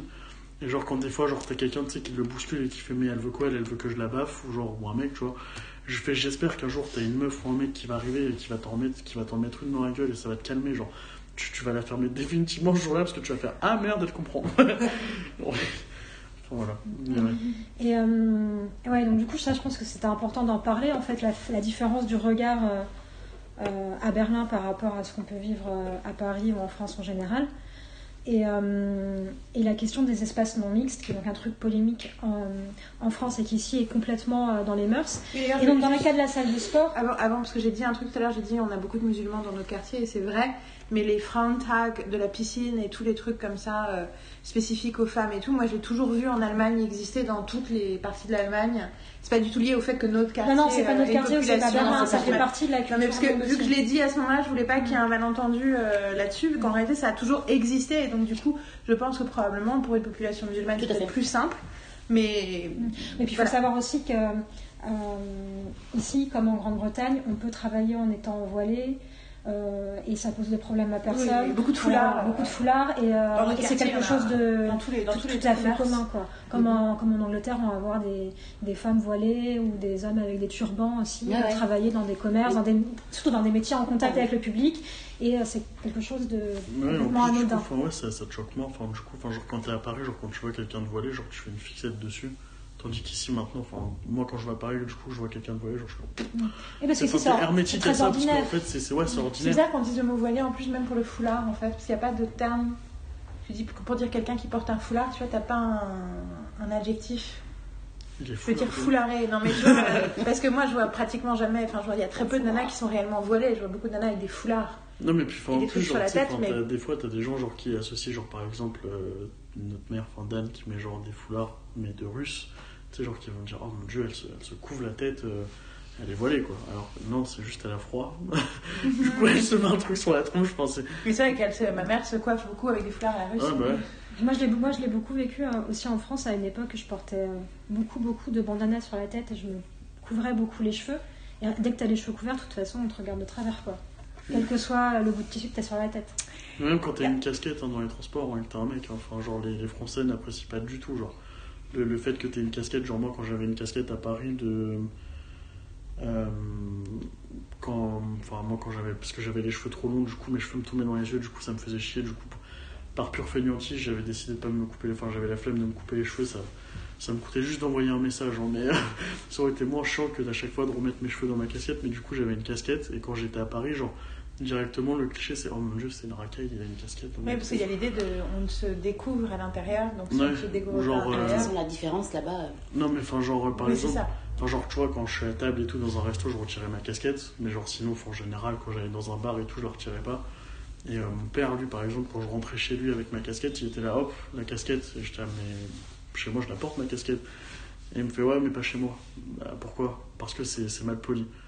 Oui, mais après, mes cheveux, ils me tombent dans la tronche. Et c'est gênant, enfin, c'est gênant pour moi, genre, en fait. Et je fais ça te gêne pas que j'ai une casquette spécialement sur la tête. Si, ça me dérange. En quoi? Ça me dérange. En Ouais, quoi? mais c'est le truc. non, mais Ça, c'est une conversation de c'est en Mais quoi je, ça te dérange je, vais- je juste, vrai je vais juste interrompre euh, Carole, juste le temps de la prison par rapport à dire, je voulais pas qu'on l'interrompe dans le truc au-delà de ça, donc on continue Carole, excuse-moi. Je voulais juste représenter Non, mais c'était euh, cette c'était association. intéressant d'en d'en parler aussi. Et donc, sur la salle de sport, il y a ce côté euh, donc de la non-mixité déjà qui est très reposante en fait. Cette idée de se retrouver euh, entre femmes et des espaces non mixtes, ça veut pas dire qu'on refuse la mixité dans la vie, quoi. C'est pas un truc. euh, J'ai l'impression qu'il y a cette idée quand même en France que si les femmes se retrouvent entre elles, ça veut dire qu'elles sont contre les hommes. Les hommes ont toujours peur. Oh là là eh, Est-ce qu'elles vont faire des conciliabules pour organiser une guerre contre nous et nous détruire? Et là, et Euh, non, sachant que Ah, vous voulez être en femme alors que si nous on faisait un truc entre hommes et on Alors, sachant que les hommes ont des moments entre hommes depuis la nuit des temps. Hein. Il y a une époque même dans la culture où les clubs d'hommes, surtout euh, en, Grande-Bretagne par exemple, le truc du club, on allait boire le cigare les brandis. On allait boire le truc- cigare. on allait fumer le cigare. En même temps, boire tu peux les boire. hein. On a l'impression que ça se mélange en fait. C'est clair. La, la Mais c'est- fumée est c'est- tellement épaisse que. Et puis dans, dans le, c'est vrai que malgré tout, il y a sur la, et puis sur la question du sport, le sport ça a quand même été beaucoup des espaces très masculins. Les femmes ont dû, se- ont dû se battre pour trouver leur place dans le monde du sport, jusque Continuer et continuer à se ba- battre. Moi, j'étais hallucinée il y a deux ans de, de voir un, un documentaire qui s'appelle Free to Run sur justement le combat des femmes pour pouvoir accéder au marathon. Et des femmes qui, se- qui, qui- qui s'arrangeaient pour récupérer des dossards ou se faire enregistrer sur d'autres noms pour accéder au marathon. Ça a été un vrai combat euh, mili- militant. Et c'est vrai pour plein d'autres disciplines, quoi, cette idée que rien d'avoir le droit de courir en compétition, c'est des choses pour lesquelles des femmes ont, dû, se battre et ont été arrêtées. hein. J'ai oublié le nom de la nana, il faudrait que je retrouve, mais en tout cas, ce documentaire Free to Run, c'est vraiment quelque chose à, voir, c'est passionnant. Et euh, sur, euh, euh, sur la course à pied en général et sur la place des femmes dans la, course à pied, la, nana s'est fait arrêter en plein milieu de marathon, attrapée par les flics, mise à terre, parce que c'était hors-la-loi d'avoir osé aller courir au milieu des hommes. Quoi. Donc, donc pendant très longtemps, le sport et les salles de sport, c'était des espaces masculins. Le vestiaire, c'était des espaces masculins. Donc le fait que les hommes entre eux aient besoin de se retrouver entre eux pour travailler leur virilité et tout ça, machin, etc., hein, ça paraissait aller de soi. euh, Pour euh, libérer des tensions, pour justement être plus serein par rapport à ce que la vie leur imposait dans le monde du travail et la famille et toutes les pressions qu'ils subissaient. Mais on n'a pas idée que les femmes aient besoin d'avoir des espaces à elles. Enfin, on a idée, parce que les, y a, il y a- il y a- il y a- il y a les cercles plein- de couture. il y a eu, il y a eu plein d'espaces. Les livres de lecture, les cercles de couture, Les cercles de femmes de méditation, de yoga. Enfin, il y a plein, au XXe siècle, il y a eu plein de. Et, si- et s'il y a eu une chasse aux sorcières pendant, pendant des siècles aussi, hein, les sorcières, c'était aussi des femmes qui se retrouvaient entre elles. Mais dès que des femmes se retrouvent entre elles, ça paraît suspect. Ça paraît normal que des hommes se retrouvent entre eux, même pour aller chasser au fond des bois et tous des animaux. Un truc quand même complètement stupide et absurde. Mais ça paraît normal que l'homme ait besoin de se reconnecter avec la nature. Mais que des femmes aient besoin de se retrouver entre elles, ça paraît pas, euh, d'un point de vue sociétal, ça paraît pas naturel et ça paraît toujours suspect. Elles vont faire un truc bizarre, elles vont se retourner contre nous. Ah bah, c'est la sorcellerie. Voilà. Et, euh, et Attends, ouais, et c'est normal. Et juste, juste, et, et- questions. et- et- et le moment de se retrouver, euh, d'avoir besoin de se retrouver entre hommes, d'avoir besoin de se retrouver entre femmes, ça me paraît normal et ça me paraît sain en fait. Et c'est parce qu'il y a ces moments-là, qu'il n'y a pas des moments où on peut se aussi se rencontrer, se mélanger les uns les autres entre genres et, et- échanger. Et donc moi je trouve que le fait de se retrouver en femme à la salle de sport, ça apporte beaucoup de sérénité et je m'attendais pas à ce point-là en fait. Il y a quelque chose de l'ordre, euh, comme si c'était évident en fait d'être entre femmes et de l'ordre du secret, un petit peu, mais du secret positif. Avoir un espace et il y a plein de femmes différentes, on voit bien qui viennent quand elles sont, quand elles arrivent dans leurs vêtements, de plein de, de milieux sociaux différents, plein de métiers différents, euh, des, jeunes, des vieilles de tous les âges, euh, des, femmes qui sont mères, d'autres qui ne le sont pas, des jeunes filles qui viennent avec leur mère ou avec leur tante aussi, donc des générations qui se rencontrent et qui se retrouvent à ce moment-là. Et, euh, c'est un espace de repos, quoi. On sent vraiment le truc de on laisse tous ces soucis à l'extérieur, toutes les contraintes pour se retrouver à cet endroit-là. On s'observe pas, les gens se regardent mais s'observent pas. Il y a le côté un petit peu bulle, on est, on, est dans, on est dans une bulle avec des moments où on peut partager des choses ensemble dans des espaces collectifs et des moments plus individuels où chacun est dans son coin, il fait son petit truc et est tranquille et se repose. Et donc la particularité, en plus de se retrouver entre femmes, c'est que dans les vestiaires, il y a deux espaces avec des rideaux où pour les gens qui veulent se déshabiller euh, sans être vus et se rhabiller sans être vus peuvent le faire. Mais en fait, quasiment personne ne va dans ces, euh, ces deux cabines avec rideaux. Il y en a juste deux. Par contre, il y a énormément de vestiaires. C'est hyper grand en fait, les casiers, les bancs. Tout cet espace-là. Et toutes les nanas, tout le monde se balade à poil. Donc naturellement, quand tu arrives, tu le fais aussi. Tu t'en fous. Tout le monde se déshabille. Va aux douches. Donc tout le monde est à poil dans les douches qui sont des douches collectives ouvertes. Pareil, il y a une douche avec un rideau, mais sinon après tu vas avoir une dizaine de douches qui sont des espaces ouverts. Euh, Il y a un espace sauna aussi, complètement transparent. Un espace où tu peux juste même te détendre, euh, t'asseoir, euh, et tout est complètement ouvert. Et, euh, et du coup, tout le monde vit là-dedans euh, tranquillement. Et, euh, et au-delà du fait que c'est intéressant, cette sérénité que ça développe, moi ça a beaucoup changé mon rapport à mon propre corps et mon rapport au corps des autres. C'est-à-dire que euh, je me suis rendu compte, j'avais jamais, j'y avais jamais pensé avant, alors que c'est évident, qu'en fait, j'avais, très, j'avais vu très peu de femmes complètement nues dans ma vie. Mhm. Du fait que je suis une femme hétérosexuelle, j'avais vu beaucoup plus de corps d'hommes complètement nus que de corps de femmes. J'ai vu euh, quelques-unes de mes copines, euh, mes sœurs avant leur puberté, euh, ma mère euh, tout au long de sa vie, parce que moi j'ai grandi avec des ex 68 arts, donc euh, la question du rapport au corps était très libre, la nudité, euh, sans, sans qu'aucunement que le corps soit érotisé et sexualisé, hein, que le corps c'était voilà, c'était un corps, c'est naturel d'avoir un corps, on fait pipi, on fait caca, à la puberté le corps change, etc. Mais c'est pas quelque chose de sale, de honteux le corps, et c'est pas quelque chose de, de forcément sexuel, quoi. C'est c'est ce qui habite notre âme, c'est ce qui fait qu'on se déplace, qu'on vit, etc. Et que voilà, et qu'on avait le droit d'être nu euh, sans en avoir honte d'être nu, quoi. Évidemment, on n'allait pas se mettre tout nu dans la cour de récréation, hein, ça on nous l'avait appris, qu'on n'était pas nu n'importe quand, mais euh, d'être à poil dans l'appart, euh, c'était quelque chose de tout à fait anodin.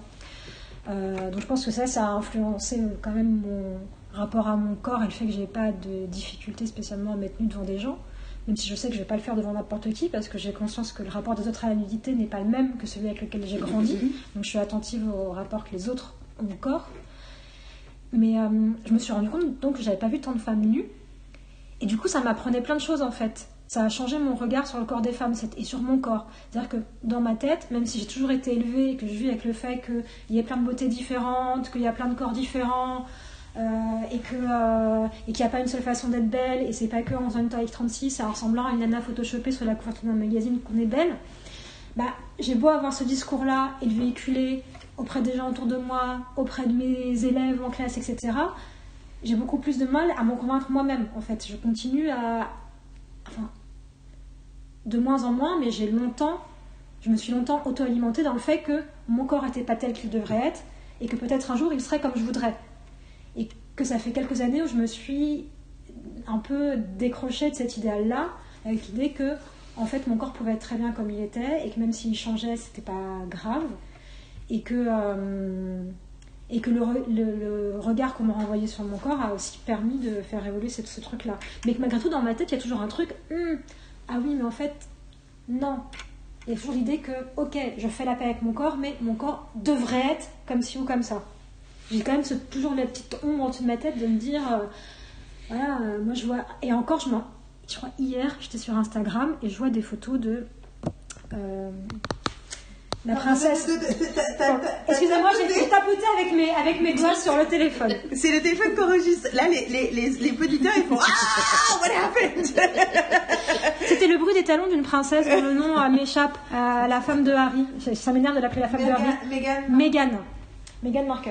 Enfin, Meghan, euh, maintenant, Meghan. euh, Windsor Non, je sais pas quoi. Je sais même pas le nom de famille des. Enfin, la duchesse de Sussex. ou- la, duche- la- donc la, du- la duchesse euh, Meghan.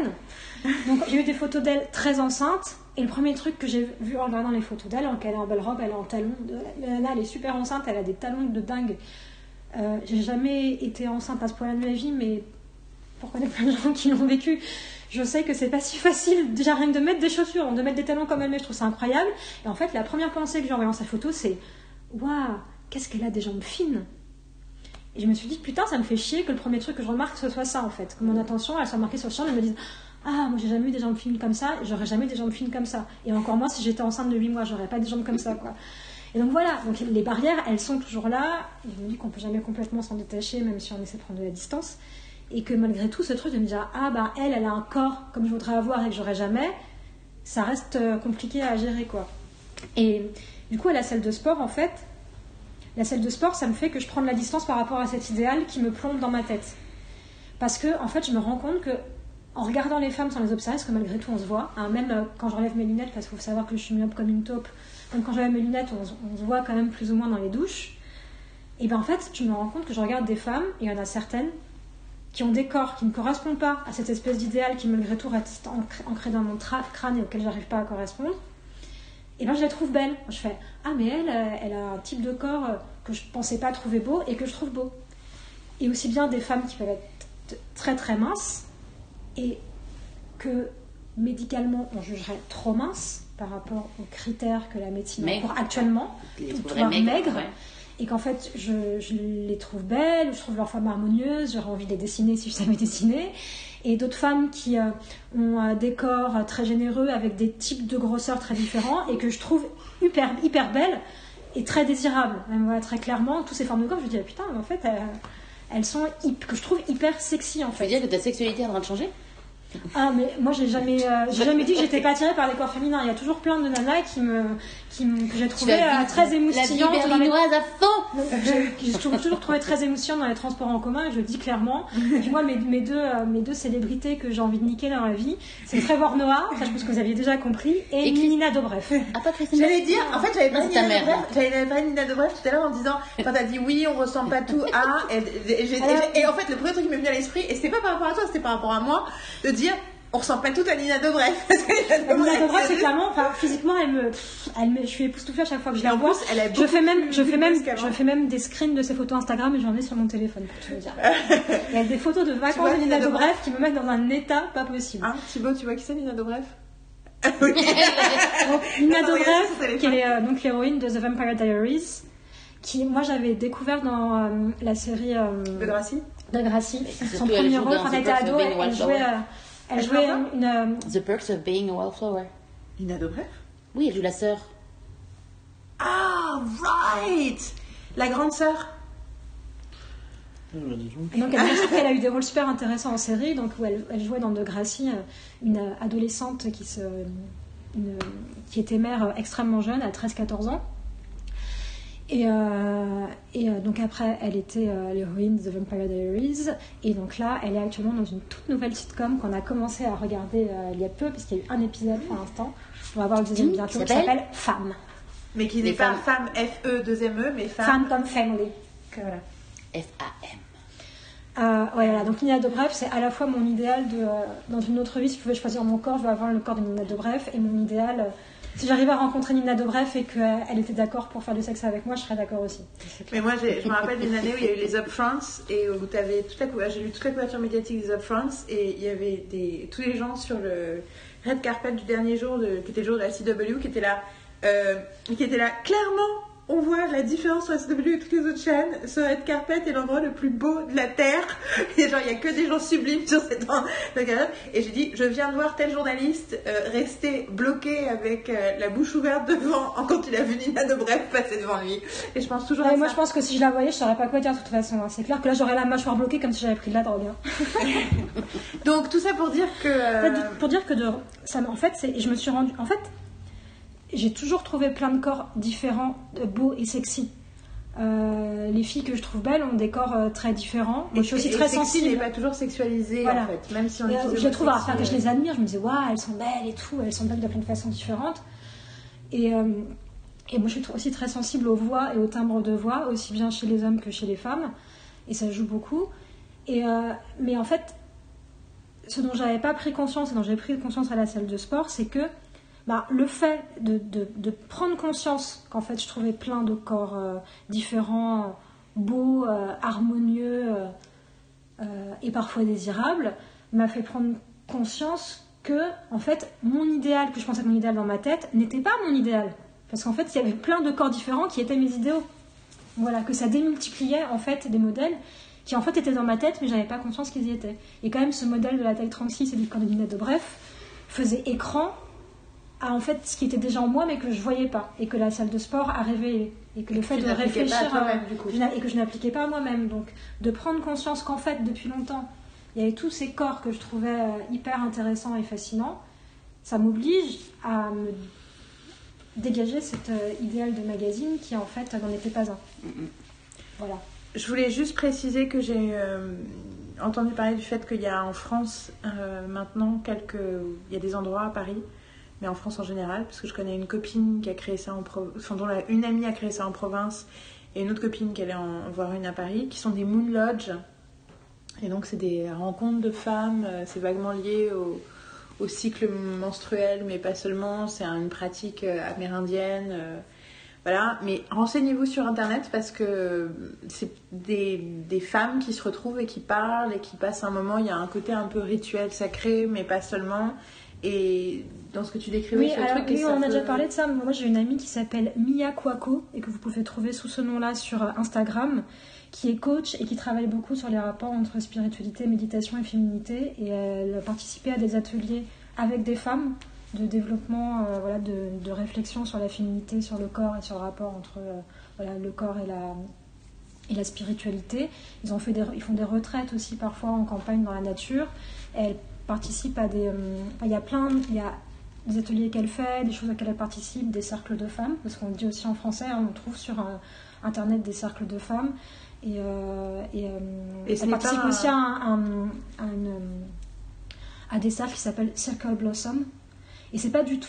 et C'est pas niais et stupide. non, c'est et pas niais, ridicule. stupide, c'est pas ridicule et c'est pas et pas kitsch quoi. C'est vraiment euh, des espaces de des espaces de parole, Voilà. des espaces de parole et euh, des espaces pour travailler aussi euh, sur euh, toutes les anxiétés que la société peut nous causer et essayer de prendre de la. Donc voilà, même si vous n'êtes pas à, à Berlin, vous pouvez faire ce genre de choses. Merci Carole.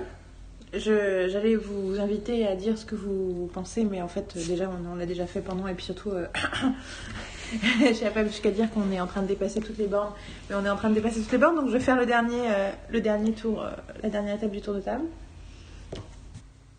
J'allais dire, je vais essayer de faire rapide, mais ça me semble difficile de faire rapide en général, et puis surtout sur ce sujet-là. Donc moi, mon, mon troisième truc, alors je tiens à dire que j'avais envie, moi aussi, de parler d'autre chose que ce dont je veux parler.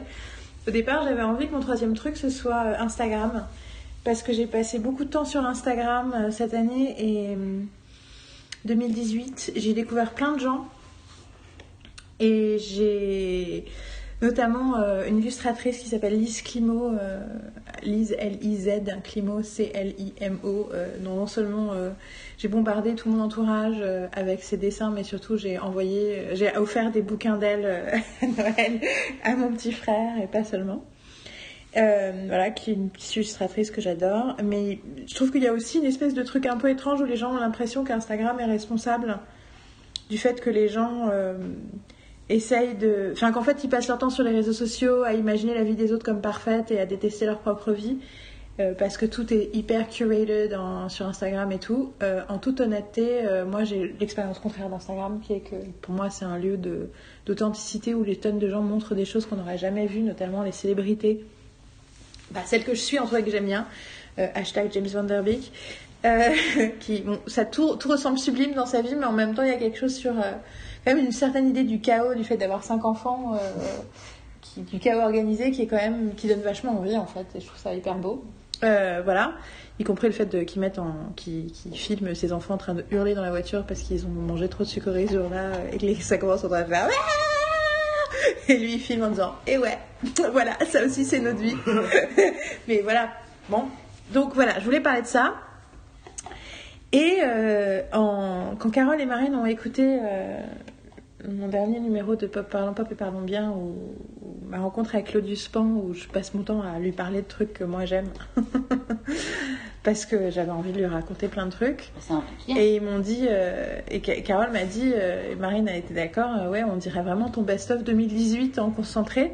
Et donc elle dit, ah, t'as parlé de ça, t'as parlé de ça, t'as parlé de Jason Isbell. Et là j'ai fait, Oh mais bien sûr, c'est lui mon numéro 3 en fait. Comment puis-je mettre Instagram au-dessus de Jason Isbell Surtout, qu'est-ce que j'aime Jason Isbell sur Instagram Je pense que c'est une des personnes que tu as le plus parlé avec Brené Brown. Oui, c'est ça. Cette Effectivement, c'est euh, la personne dont j'ai le plus parlé cette année. Alors, donc, Jason Isbell, j'en ai déjà parlé dans le podcast aussi, mais pareil, j'en ai parlé de façon euh, anecdotique ou à côté, voilà. Euh, j'en ai parlé déjà dès la première fois où j'ai vu euh, l'interview avec Trevor Noah et qu'il a chanté Fool of Vampires. J'en ai déjà parlé à la fin de cet épisode-là en disant Ah, je viens de découvrir euh, ce mec est génial et tout. Pour après réaliser que j'avais déjà son album précédent sur mon ordi depuis longtemps et qu'à chaque fois je disais Ah, mais c'est qui lui? C'est bien Euh, Parce que j'ai. Je, crée des smart playlists pour euh, entendre les albums que je mets sur mon ordi mais que je n'ai pas encore euh, que je ne connais pas encore bien pour justement ben, trouver le temps de découvrir de la nouvelle musique. Et donc j'ai découvert vraiment Jason Isbell en 2017. Cependant, et je me suis acheté The Natural Sound, oui.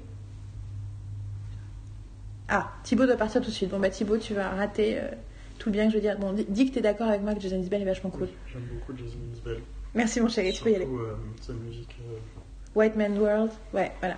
C'est une chanson géniale, je suis très contente que tu apprécies. Donc tu reviens, tu me feras juste signe sur le téléphone pour que je t'ouvre, pas que je on entende la. Après, ça fait partie de la Ça vie. fait partie de la vie, oui, t'as raison, t'as raison. Tu peux sonner la porte. Donc, ce, ce- ce- ce- ce- ce passage ne sera pas coupé. J'arrive. Donc, euh, La porte. Pour lui fermer la porte. Donc, euh, j'ai donc euh, acheté The Nashville Sound, qui était son album de 2017 en 2017. J'ai écouté, j'ai beaucoup écouté euh, White Man's World et If We Were Vampires. Notamment, j'ai mis If We Were Vampires sur la compile que j'ai fait à Carole, la première fois qu'elle est venue à Berlin. Et je lui ai fait montrer, voilà, Jason Isbell et tout. Mais c'est vraiment en février que j'ai décidé de m'acheter son autre album, qui est l'album de 2013, que j'appelle l'album de la sobriété, enfin, que tout le monde appelle l'album de la sobriété pour lui. Il s'appelle Southeastern, sachant que celui que j'avais déjà sur mon ordi s'appelle Something More Than Free et date de 2015. Et en fait, en 2018, j'ai passé beaucoup plus de temps aussi à m'intéresser à sa vie et notamment à sa femme. Et il y a eu euh, énormément de moments euh, de- que ce soit des liés à des posts sur Instagram. Euh, À un moment, je me suis, je suis allée chercher tous les podcasts que j'ai pu trouver où ils avaient été interviewés, euh, notamment elle avait pu être interviewée. Donc euh, plein de podcasts un peu obscurs de musique américaine. avec des moments où elle passait, où elle faisait des chansons live il y a 5 ans, il y a 7 ans, il y a 8 ans. donc elle, elle s'appelle Amanda Shires. Et, et j'ai eu plein de moments de qu'est-ce que j'aime ce mec, qu'est-ce que j'adore que ce mec existe et ce qu'il représente? Et là, on revient à la thématique que j'ai euh, soulignée euh, depuis le début de ce podcast, hier, qui est ce trauma de l'homme hétérosexuel blanc euh, cis qui bah, qui est décevant trop souvent ce modèle-là et ça m'énerve parce qu'en fait j'aime les hommes et du coup je suis fatiguée d'être déçue par les hommes parce que j'ai envie de les aimer et j'ai envie de partager des choses avec eux et que j'en ai très peu dans ma vie, il y en a un, mais il y en a très peu dans ma vie qui, ne sont pas, qui ne m'ont pas déçue, qui ne m'ont pas aussi abandonnée. Je parle pas d'un point de vue sentimental. hein. J'ai aussi un gros souci avec mon père quand même, il faut bien le savoir, enfin avec mes pères. Oui, d'ailleurs, je tiens à, dire par rapport au podcast euh, dans le café, c'est un truc que j'ai pas précisé, mais avec Claudius, euh, sur mon aussi mon, désir de partager et de parler beaucoup, euh, il y avait aussi l'idée que la dernière fois que j'étais dans ce café, c'était le jour de l'enterrement de ma tante, où mon père était venu de Bretagne et je l'avais pas vu depuis des années, parce que mon père était un peu un ermite dans sa campagne et il répond pas au téléphone. Et euh, donc j'ai passé quand même un certain nombre de mois à me demander s'il était pas arrivé quelque chose. Et donc il est venu pour cet enterrement, je suis allée le chercher à la gare, on a passé la journée ensemble et on, on s'est arrêté en fait devant ce café par hasard alors qu'on avait faim et on est rentré, on a déjeuné ensemble. Et, euh, et ça s'est bien passé jusqu'à quelques heures plus tard où il a décidé à un moment de qu'il aimait pas quand je racontais des trucs euh, qui... En gros quand je lui tenais tête sur un sujet et du coup qui m'a fait littéralement un caprice au milieu du métro euh, en se bouchant les oreilles en disant là, je t'écoute pas. Voilà, donc ça c'est mon, euh, homme hétérosexuel blanc cis euh, de la maison. Et du coup, ça a probablement créé tout un tas de soucis avec euh, les hommes en général, parce que c'est quelqu'un que j'admire et que j'aime énormément, mais qui passe son temps à me, à me renvoyer une image problématique. Et, Jason Isbell, c'était un peu l'antidote en fait. C'est l'antidote parce que à plein de niveaux, il a les défauts des autres hommes de ma vie euh, de sa catégorie. C'est notamment quelqu'un qui était alcoolique. Euh, J'ai eu beaucoup d'alcooliques dans ma vie et qui, en fait, a fait des choix de vie et continue à assumer des choix de vie qui sont ce que j'espérerais, ce que j'aurais espéré que les autres hommes de ma vie ou qu'un homme avec lequel je pourrais imaginer partager ma vie fasse. C'est-à-dire que, euh, en fait, il est devenu sobre par amour. Alors, c'est plus compliqué que ça. hein. Il a rencontré Amanda Shires euh, avant d'être euh, en désintox, mais je pense que c'est aussi à cause de cette relation avec elle qu'il a eu envie, euh, qu'il en avait marre en fait de trop boire. Et il a failli la perdre le soir même ou la veille de son entrée en cure de désintoxication, parce que vu que c'était le dernier soir, il voulait boire et prendre toutes les drogues de la terre et boire tout ce qu'il pouvait boire. Et apparemment, ça a un moment mal tourné jusqu'au point où elle, lui- où elle a dit en fait, je veux plus jamais avoir ce mec. Et il lui a écrit des lettres pendant toute sa cure. Et, euh, la raison pour laquelle je sais ça, c'est parce qu'ils ont donné un certain nombre d'interviews où ils parlent très ouvertement de leur histoire, de leur couple, de leur relation, de euh, notamment une longue interview qui était au bout d'un an de mariage, donc avant qu'ils aient un enfant, et où ils parlent de la complexité de cette décision d'avoir des enfants, notamment pour elle, qui se pose plein de questions sur sa vie d'artiste et sa vie de chanteuse, auquel euh, est-ce que si elle sera capable, une fois qu'elle sera mère, de, de se consacrer, de continuer à travailler et, euh, et il dit quelque chose de très fort à ce moment-là, parce qu'entre-temps, ça- leur fille a, plusieurs années, donc on, sait un peu ce qui s'est passé depuis. Et il dit, euh, pour moi, avoir un enfant implique que j'ai envie d'être complètement préoccupée par cet enfant et m'en occuper le plus possible. Mais ça ne change rien au fait que je ne peux même pas commencer à imaginer ce que c'est pour une femme de prendre ce type de décision et de, de porter ce type de culpabilité, de pas être tout le temps là pour ton enfant et de te consacrer aussi à, ton, à ta vie d'artiste. Et déjà, t'es là, Pff, c'est trop bien, ce couple est trop bien. Puis ce qui est génial, c'est que dès le départ, ils parlent du fait que, en fait, la raison pour laquelle leur couple euh, va bien, c'est aussi parce qu'ils parlent de tout. Que dès qu'il y a un souci, dès qu'il y a un tout petit problème, dès qu'il y a une, une insécurité, un malaise, un truc, et ben, et ben on en parle, on en parle, on en parle, on, partage nos émotions et on partage nos trucs. Et donc ça, c'était... euh, entre-temps, en plus, j'étais en train de tomber amoureuse de sa musique à lui et de sa musique à elle aussi, bien que sa musique à elle est plus expérimentale et plus difficile d'accès. Elle a une voix très très envoûtante. Et, euh, et donc effectivement, euh, quand je dis sa musique à lui, je parle des trois albums hein, après sa sobriété, donc Southeastern, qu'il a littéralement terminé euh, quelques jours après son mariage avec elle, et qui est sorti et qui a en fait été un énorme succès pour lui. Donc ça a complètement décuplé. En fait, quand on pense à toute la mythologie autour des artistes qui prennent des drogues, donc lui, il était dans un groupe assez connu qui s'appelait Drive By Truckers. Il s'est fait virer du groupe parce qu'il picolait trop et qu'il avait épousé la bassiste et qu'il était en train de divorcer euh, sur le on the road. Et qu'au bout d'un moment, c'était, bah en fait, entre elle et toi, je crois que c'est toi qu'on va éjecter parce que même si t'es un brilliant songwriter, c'est toi qui fous la merde. Mhm. Et, euh, et ensuite, il a quand même fait quelques albums solo avant d'être sobre. Et malgré tout, euh, l'album de la sobriété, c'est celui qui l'a fait exploser, quoi. C'est celui qui était le. bah, qui était... Du coup, j'ai jamais écouté les autres, en fait, pour l'instant. Euh, et donc, j'ai pas- j'ai passé beaucoup de temps avec sa musique et avec ça, mais j'ai beaucoup passé beaucoup de temps avec leur vie et leur point de vue. Et pareil, sur Instagram, le fait que euh, le jour de je ne sais plus quel. Il y avait une espèce, je sais plus quelle célébration, parce que c'est un peu un gros nerd de guitare électrique. Et c'était les je ne sais pas combien d'années de telle guitare et tout. Il montre, il met une photo de sa femme en concert avec, en train de jouer de cette guitare électrique en disant euh, Amanda Shires avec son cadeau de fête des mères. Et tu dis pour la fête des mères, il lui a offert une guitare électrique.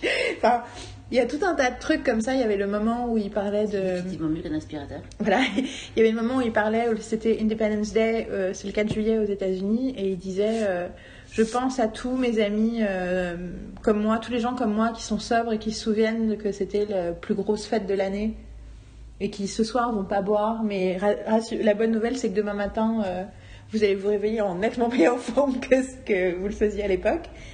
Et il y a quelqu'un qui lui a répondu Frank Sinatra, je crois que c'est Frank Sinatra, disait euh, Je plains les gens sobres parce que le réveil est la meilleure partie de leur journée.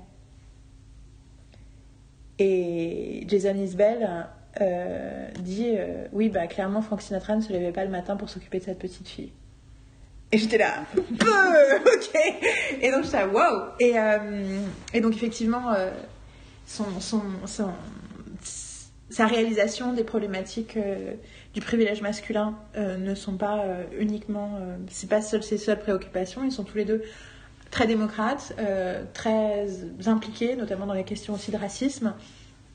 Amanda Shires, son, le batteur de son groupe est noir et du coup, tu, elle a déjà parlé du fait qu'il devait essuyer des problématiques de racisme sur la route.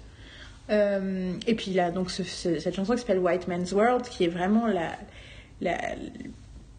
bah, c'est the acknowledgement de la problématique de l'homme hétérosexuel blanc. euh. Il parle pas d'homosexualité, il parle pas d'homophobie, mais enfin, tu sens dans tout ce qu'il dit, enfin, tu sens que c'est quelque chose qui est quand même. euh, Enfin, il est tout aussi euh, évolué euh, et de la country, sophistiqué. t'as pas beaucoup de black en fait. Un peu.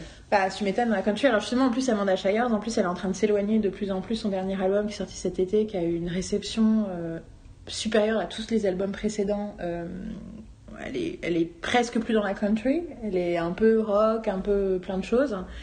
Et euh, quelqu'un, a- je me rappelle que Jason Isbell avait, avait retweeté pareil un article qui disait euh, de plus en plus de. Il y a beaucoup d'artistes de country qui font des premières parties d'artistes non country. Et en fait, tous les exemples, c'est des femmes. Et Jason Isbell a dit Ouais, c'est peut-être parce que le reste de la communauté musicale n'est pas aussi misogyne que la country. Et donc, du coup, elles ont le droit de passer sur scène ailleurs.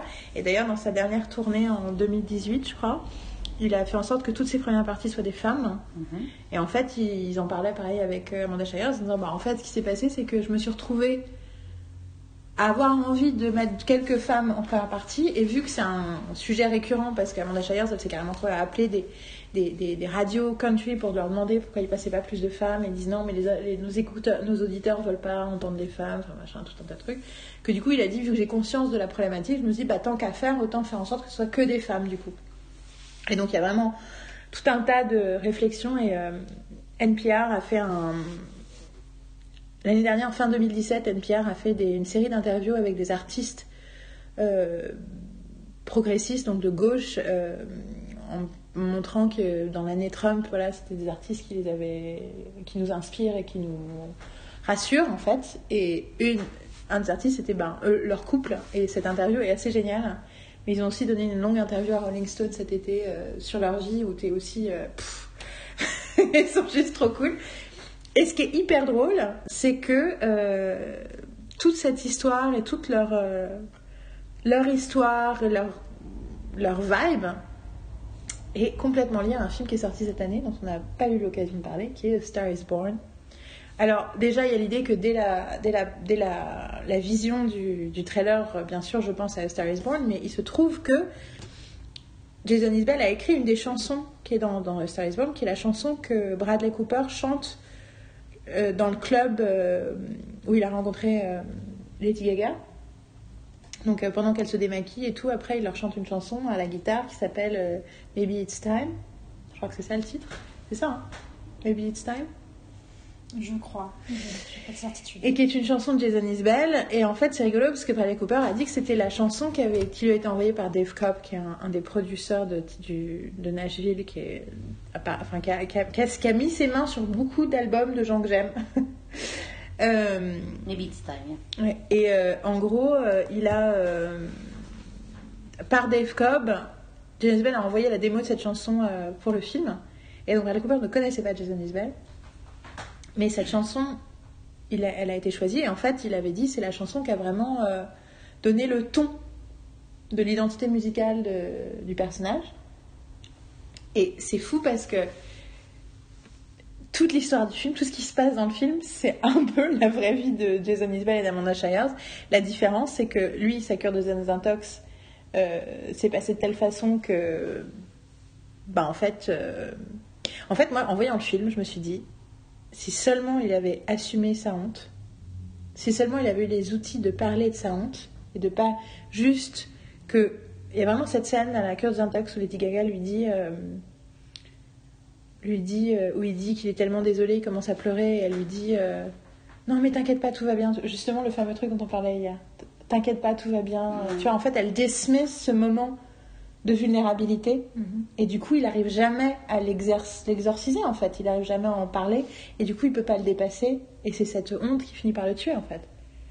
Mhm. et du coup je me suis dit putain c'est ce que... et sauf que c'est pas ce qui est arrivé à Jason Isbell. Jason Isbell il est arrivé le contraire et en même temps, il parle souvent de pas sacraliser la sobriété non plus, que c'est les addicts ont tendance à fétichiser tout et que tu peux fétichiser ta sobriété comme tu peux fétichiser et que c'est pas ça la solution non plus. Mais c'est rigolo, je trouve qu'il est le fait que dans la fiction ça se termine mal, spoiler alert, mais que dans la réalité ça se termine bien grâce notamment à la thérapie, mais surtout grâce à ce- cette approche de la communication du fait, euh, on se parle de tout, on parle de nos, de nos incertitudes, on parle de nos jalousies, on parle de nos inquiétudes, on parle du fait qu'on est tous les deux des touring artists, donc ça veut dire qu'il y en a un qui est on the road et l'autre. Euh. Et en plus, ce qui est très intéressant, c'est que euh, tu sens que lui, quand il, dans une des interviews, il parle de ça, tu sens qu'il parle de sa propre jalousie vis-à-vis d'elle, beaucoup plus que dans l'autre sens, parce qu'en réalité, elle, elle fait partie de son band. Et elle n'est pas à toutes les dates, parce qu'elle a besoin de travailler sur sa propre musique, mais elle a beaucoup de dates, et donc du coup, quand lui est en tournée, ils sont en famille en tournée. Et ils sont avec leur, euh, leur petite fille qui s'appelle Mercy. Sauf que quand elle, elle est en tournée, et ça ils l'ont dit dans plein d'interviews, ils le racontent très souvent, elle, elle est en tournée, elle est... Vu que son groupe a beaucoup moins de moyens, c'est beaucoup moins connu, elle... Euh, bien qu'il fasse, il, participe à certains de ses tracks euh, sur l'enregistrement, mais pas dans le... Enfin, il, il fait pas partie de son band, de tournée en tout cas. Elle, elle a. Euh, du coup, eux, ils ont un van. Lui, il a un bus et elle, elle a un van. Et dans un van, avec un bébé, ce serait vraiment problématique. Donc quand elle, elle est en tournée, lui, il reste à la maison avec Merci. Donc c'est lui qui s'occupe de Merci. Il travaille pas pendant qu'elle, elle travaille. Mais par contre, quand lui, il travaille, ils travaillent tous ensemble. Du coup, c'est intéressant parce que c'est pas du tout une dynamique auquel on serait habitué. Enfin, dans les, dans les, dans les attentes genrées, on a plutôt tendance à imaginer le contraire. Et imaginez que lui, il part euh, de temps en temps tout seul, et puis de temps en temps, ils sont tous ensemble. Là, c'est vraiment le contraire. Et, euh, et c'est. Et du coup, que la jalousie peut être justement de sa part à lui. Et en fait, quelque chose que j'ai énormément aimé dans Star is Born, c'est que je trouve pas qu'on sent qu'il y ait de la jalousie par rapport à l'art, the artistry de Lady Gaga de la part de Jackson. Il est jamais jaloux d'elle il a envie de l'aider, il a envie de. Voilà. Et il y a quelque chose dans l'admiration que Jason Isbell a pour sa femme qui est assez similaire. Le fait qu'il la trouve euh, super, qu'il dit que la première fois qu'il l'a rencontrée, il est dans un bar et elle jouait sur scène et il y avait genre personne dans le bar et lui il l'a vu, il a commencé à écouter, il a pris une chaise et il s'est assis devant et il a regardé, il l'a regardé chanter et euh, et qu'ensuite il y a eu un certain temps euh, où il lui a tourné autour avant qu'elle accepte de sortir avec lui et il y a quelque chose d'assez similaire en fait avec euh, l'histoire du film. Et je trouve ça, ouais, je trouve ça hyper rassurant, hyper beau parce qu'il y a quand même, c'est quand même euh, terrible en tant que femme. Tu te rends compte du nombre de femmes qui qui ont du succès, qui sont des artistes accomplis et que et qui soit euh, à un moment elles ont dû changer de mec parce que leur mec a pas supporté. Hashtag Reese Witherspoon. Euh, de, enfin, tu vois, où tout d'un coup, au bout de 25 ans, euh, tu vois, Jeff Bezos, là, euh, le mec d'Amazon, qui vient de quitter sa femme, auteur de 25 ans, pour avoir, parce qu'il a une nouvelle nana qui est toute jeune, enfin, tu vois, ce cliché de base, après peut-être que Jason Isbell fera ça dans 15 ans, mais dès le départ, on sent qu'il y a un truc différent dans leur rapport, et en tout cas, dans la version que nous, on en a à l'extérieur, mais en même temps, tu sens que la volonté de partager cette vie-là avec le monde comme aussi quelque chose de politique presque. Enfin, tu vois, de dire euh, c'est possible de vivre comme ça, c'est possible de respecter sa femme comme ça, c'est possible d'être fan comme ça, c'est possible d'élever son enfant dans ces conditions-là. Et, euh, et donc voilà. Et après, euh, j'adore sa voix, j'adore sa musique. Je trouve que c'est un mec d'un talent incroyable, d'une intelligence incroyable, qui en plus est le petit blond euh, un peu euh, un peu euh, un peu bouffi avec son accent d'Alabama et qui à la fois déjoue toutes les attentes qu'on a vis-à-vis de son apparence et de son accent et de sa culture. Et, et, et c'est un vrai bonheur en fait qu'il existe et qu'ils existent tous les deux. Et je conseille vraiment le dernier album d'Amanda Shires qui est beaucoup moins facile, ouais, beaucoup moins facile à écouter euh, que Jason Isbell parce que c'est, elle, tente des trucs et d'ailleurs il en parle lui-même, elle tente des choses, elle, elle fait des choses que lui il oserait peut-être pas faire en fait. Et après euh, il y a aussi beaucoup dans leur euh, conversation, ils parlent du fait de, ils écrivent très peu ensemble, mais par contre ils disent le fait d'avoir un auteur, un autre auteur à la maison. Et là on revient à la question d'auteur-autrice. J'aime bien l'idée qu'en anglais ils disent writer et que du coup on n'est pas en train de se poser la question de qui on parle, de l'homme ou de la femme, mais c'est juste il y a un mot. Et donc elle dit le fait d'avoir un autre writer à la maison fait que tu as un, as un edit, enfin, editor, tu as quelqu'un pour te lire sur place, quoi. Tu peux tout le temps partager des choses et tout. Euh, et, euh, et ça me fait penser à la première chanson qu'il lui a jouée, qu'il a écrite pour elle, qui était Cover Me Up, qui est une chanson d'amour euh, sublime. Et qui est vraiment une chanson d'amour sublime. Mais en plus, quand tu sais que le backup vocal et que le violon qui est joué dans la chanson c'est elle et que du coup il lui chante vraiment à elle, il y a plusieurs versions live de, Cover Me Up qui sont. Et c'est la première chanson de Southeastern d'ailleurs. Euh, ça rend un truc assez magnifique, mais sur la difficulté de, aussi de partager leur art l'un avec l'autre et de voir l'autre comme un, soutien, un juge. Et d'ailleurs, elle parle de son nouvel album donc, qui était. Euh, qui s'appelle To the Sunset, qui est vraiment euh, une sortie euh, de ses habitudes musicales. Et elle parle du fait d'avoir euh, commencé par une conversation dans un diner avec Dave Cobb et Jason. Elle dit J'ai besoin de parler de ce que je pense. Et elle l'a fait avec son mari. Et, le fait que ce soit vraiment son, un partenaire créatif, même s'il crée des choses différentes, je trouve ça tellement juste.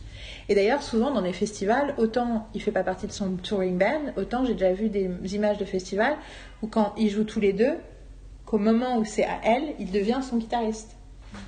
C'est ça que je, ça que je trouve assez beau. Euh, moi, je, c'est vrai que du coup, j'ai. Je écouté contaminé, Il y a euh. un an, un et demi, j'avais écté If You Have Vampires. euh, le premier Vous allez pleurer, je vous préviens, euh, vous allez Et pleurer. je trouve cette chanson euh, magnifique et je l'ai beaucoup écoutée cet été-là, je l'écoute souvent.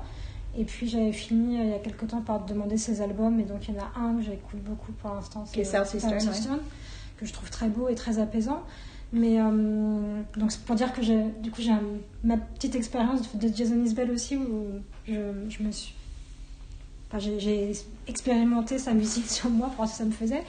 Mais ce qui est, je trouve euh, fascinant, c'est de voir euh, l'équilibre auquel ils arrivent, parce que c'est vrai qu'on pourrait avoir cette impression que quand deux personnes font le même métier et sont en couple, ça peut aussi être problématique. Et on sait que ça, ça a été le cas pour plein d'artistes à travers l'histoire des arts. On peut avoir, avoir soi-même fait l'expérience de faire le même métier que la personne avec laquelle on vit en couple. Et que ça puisse être aussi l'objet de frustration, de jalousie, de d'impression de, manque, de rater, d'avoir la crainte de se faire manger par l'activité de l'autre et de pas trouver un équilibre, de, de se retrouver au service de l'activité de l'autre et de pas trouver sa place, de pouvoir développer sa propre créativité. Et c'est compliqué, quoi. Et moi, je trouve que eux, ils sont, moi, je les trouve assez fascinants pour ça, cette harmonie euh, qu'ils arrivent à, créer et cette idée de cette générosité, cet échange, que chacun s'épanouit. Et, ils sont en permanence au service l'un de l'autre, mais il n'y en a pas un qui prend le, dessus. Les deux carrières existent, à des moments existent ensemble, existent indépendamment, et il y a une vraie émulation, une vraie... il y a quelque chose de l'ordre du, circulaire quoi, dans leur travail, à la fois dans leur façon d'être en couple et dans leur façon d'élever leur fille, et dans leurs activités artistiques. Quoi. Comment le fait d'être ensemble, c'est... ils font vraiment équipe. Enfin, moi, c'est un peu mon, mon idéal, en fait, d'être en couple avec quelqu'un d'arriver vraiment à faire équipe. C'est vrai qu'on utilise souvent le terme de partenaire. Hein, quand gens sont pas mariés, c'est un partenaire, c'est même un mot qui apparaît sur des documents officiels administratifs, le terme de partenaire. Qu'est-ce que c'est vraiment qu'un partenariat? Et là, c'est vraiment ça, cet échange, et de faire équipe ensemble, et travailler pour son équipe. Travailler pour soi et travailler pour son équipe, quoi. Ce qui d'ailleurs fait penser à Dax Shepard et Kristen Bell et euh, Monica Padman, donc, qui participent au podcast et qui clairement fait partie intégrante aussi du système de la, du fonctionnement de l'équipe familiale. Mais euh, on a eu, on a vu, ouais, que c'est un autre, c'est un autre exemple du mec euh, qu'on a le plus écouté en Mm. 2018. Et après, il y a encore des frustrations dans la dynamique Kristen Bell Dax Shepard, où on sent que lui, Dax, est pas complètement à l'aise parce qu'il a fait plein de choses incroyables en fait dans sa carrière mine de rien, mais pas encore assez par rapport à ce qu'il voudrait. Il y a quand même, on parlait dans le dernier épisode du podcast du déséquilibre entre deux et des, et des complexes qu'il pouvait avoir par rapport à sa femme. On n'est pas encore. euh, Bah, c'est vrai que Et- et le- pour le coup, a plus de Ouais. succès qu'Amanda Shires, donc après. euh, Oui, on, on sait. mais euh, quand on écoute ce qu'ils font, on a, la- on a l'impression que tous les deux euh, arrivent à développer euh, leur créativité. Mais après, c'est aussi, ils habitent à Nashville, pas à Hollywood. Je pense que ça aide aussi. Et en même temps, aussi, ça c'est l'autre truc qu'il faut savoir, c'est qu'ils sont tous les deux indépendants, dans le sens où ils ne font pas partie, ils sont pas dans un gros label. Mm. Ils font, c'est pour ça que le- on, a- on- on labellise leur musique Americana et pas country, parce qu'ils sont en dehors du système classique en fait. Donc euh, ça donne aussi un apaisement. Ils sont pas. Oui, il n'y a pas les mêmes pressions industrielles. ils sont pas dans le même, euh, dans le même truc. Mais euh, non, il y a quelque chose de très. euh, ouais, je sais pas, de très. Et il y a vraiment une universalité dans ces paroles. Enfin, dans, dans, la première, euh, dans le premier album, donc, qui n'est pas son premier album, mais bon, dans Southeastern, il y a une chanson quand même qui parle d'une gamine qui est du point de vue d'un adolescent et c'est ça parle du fait qu'il se rend compte que ça une de ses amies se fait violer par son père et que il va essayer de en gros en gros il va finir par le tuer plutôt que de le laisser en vie et continuer à faire mal à sa copine tu vois c'est on est quand même un sujet euh, voilà il y a une chanson qui s'appelle Elephant qui parle d'une amitié euh, avec une femme qui est en train de mourir d'un cancer on est sur des des, des in- enfin, il s'intéresse à des gens et à la vie des gens d'une façon. euh, Enfin voilà, son humanisme, il se ressent aussi dans ses chansons, quoi. Oui, réel. Non, mais c'est ça, mais il s'intéresse. Ouais, ça, il s'intéresse. Et à un moment, il- je me rappelle, j'avais lu une interview où un des trucs qu'il disait, c'était en même temps, si t'es encore en train, euh, ton cinquième album, de parler de toi, euh, c'est que t'es pas vraiment curieux de ce qui se passe sur le monde. Dans le monde. À un moment, ton histoire, elle est, elle est intéressante jusqu'à un certain point. Et c'est rigolo parce que c'est exactement ce truc de White Man's World, qui est exactement cette problématique de l'homme hétérosexuel blanc, tel qu'on en parle comme d'un cliché, qui est ce fait de penser qu'il est le personne la plus importante de l'histoire et que tout, on a vu tout ce, de, ce, le côté désarmé de. De, tout un tas d'hommes en 2018 sur par rapport à MeToo qui, avaient un mal fou à se placer sur ces questions-là pour la simple et bonne raison qu'ils avaient l'impression qu'en fait ils ne se retrouvaient pas, ils ne voyaient pas où ils étaient et où ils existaient dedans et donc se sentaient uniquement représentés dans le, le cadre d'un agresseur et ne comprenaient pas que tout le principe c'était des femmes qui partageaient leur expérience et leur point de vue où eux, hommes, n'avaient pas de représentation. Effectivement, dans le cadre de l'agresseur, mais ils pouvaient juste ne pas exister dans cette histoire et que c'est quelque chose que tous les autres personnes. Et du coup, tout d'un coup, que tous ces hommes ont du mal à naviguer euh, le quotidien, enfin il y a beaucoup de gens qui en parlent, après je sais pas c'est vraiment un vrai problème pour tout le monde, mais qu'en tout cas tout un tas d'hommes se posent la question de pas savoir ce qu'ils ont le droit de dire ou pas dire, ou dans une situation et une autre, comme quelque chose de, une espèce de charge émotionnelle énorme, et ce qu'en fait qu'ils ne réalisent pas, c'est que c'est la charge émotionnelle de tous les autres humains de cette terre, qui, parce qu'ils ne sont pas des hommes hétérosexuels blancs cis, se, se ben, doivent faire attention à ce qu'ils disent, comment ils le disent. Euh, euh, enfin, moi, j'en parlais avec un notre ancien prof de chant qui est homosexuel et je lui disais, toi, t'es un homme allemand blanc, euh, mais homo- homosexuel, même en 2018. Dans, n'importe quel espace où tu arrives pour la première fois, tu te poses quand même la question de est-ce que tu peux parler du fait que tu es marié avec un homme? Est-ce que tu peux. Enfin, tu dois tout le temps, moi, nous en tant que femme, on doit tout le temps se poser la question de comment on se présente ou on se présente pas. Et si on décide d'être comme on est, ben, que ça va probablement peut avoir des conséquences. Enfin, voilà, on est quand même sur des, tout un tas de problématiques. Est-ce que je porte du maquillage? Est-ce que je m'habille en jupe? Est-ce que je mets des talons? Est-ce que je m'habille. Enfin, tout. Et je dis pas que les hommes n'ont pas ces problématiques-là, mais ça ne prend pas la même dimension. Et, euh, et du coup, euh, Jason Isbell montre que ce n'est pas obligé de vivre ça comme une souffrance. Ça peut être aussi vécu comme une, une opportunité de découverte et d'ouverture sur le monde, quoi. De ne pas penser que à que, c'est pas parce que vous n'êtes pas le personnage principal de votre d'une histoire que vous, ça veut dire que vous êtes euh, vous en êtes sa victime, quoi. Et voilà. Et toi, et je n'ai pas encore force, je ne vais pas dire de me forcer, mais je n'ai pas encore essayé de convaincre euh, de façon euh, virulente Marine d'écouter Jason Isbell, mais j'avoue que euh, j'avoue que j'aimerais bien qu'elle qu'elle écoute aussi et de voir si ça peut lui la séduire et lui plaire. We'll see. Mais ça te donne envie dans tout ce que je parle ou tu Bah, en fait, quand tu parles des, gens que t'aimes, surtout par rapport à la country, en fait, essentiellement, je suis toujours ces personnes, j'apprécie beaucoup les personnes ou quoi que ce soit. Après, moi, c'est vrai que la musique, la, la country me touche pas vraiment beaucoup. Après, euh, j'ai rien contre la country et j'ai rien contre la musique euh, en général, quoi que ce soit. Il est vrai qu'en ce moment, j'écoute peu de musique. J'écoute de la musique, mais j'écoute pas de nouvelle musique. Donc, c'est un fait. Euh, depuis plusieurs années, en fait, d'ailleurs. Alors que j'étais très intense au niveau musique, j'allais à des concerts, j'allais genre à deux concerts, à trois concerts par mois avant, quoi. Donc c'était vraiment genre euh, assez intense. Je me suis calmée. Et donc, euh, il viendra un moment peut-être que j'aimerais certaines choses ou pas d'autres. Après, euh, je veux dire, c'est vrai te poses toujours beaucoup de questions pourquoi j'aime pas ou pourquoi. toujours que il y a un petit côté où genre c'est pas logique parce que je devrais aimer ce genre de choses parce que ça représente des choses que j'aimerais, etc. But I don't. Le truc, c'est que j'aime pas, c'est enfin, c'est pas que j'aime pas, en plus, je sais pas, c'est ce que je, je dis jamais j'aime pas. J'ai dit, pour l'instant, ça ne m'a pas, pour l'instant, ça ne m'a pas touché. Tu vois, il y avait un truc qui m'a donné envie de l'écouter, plus que ça en fait.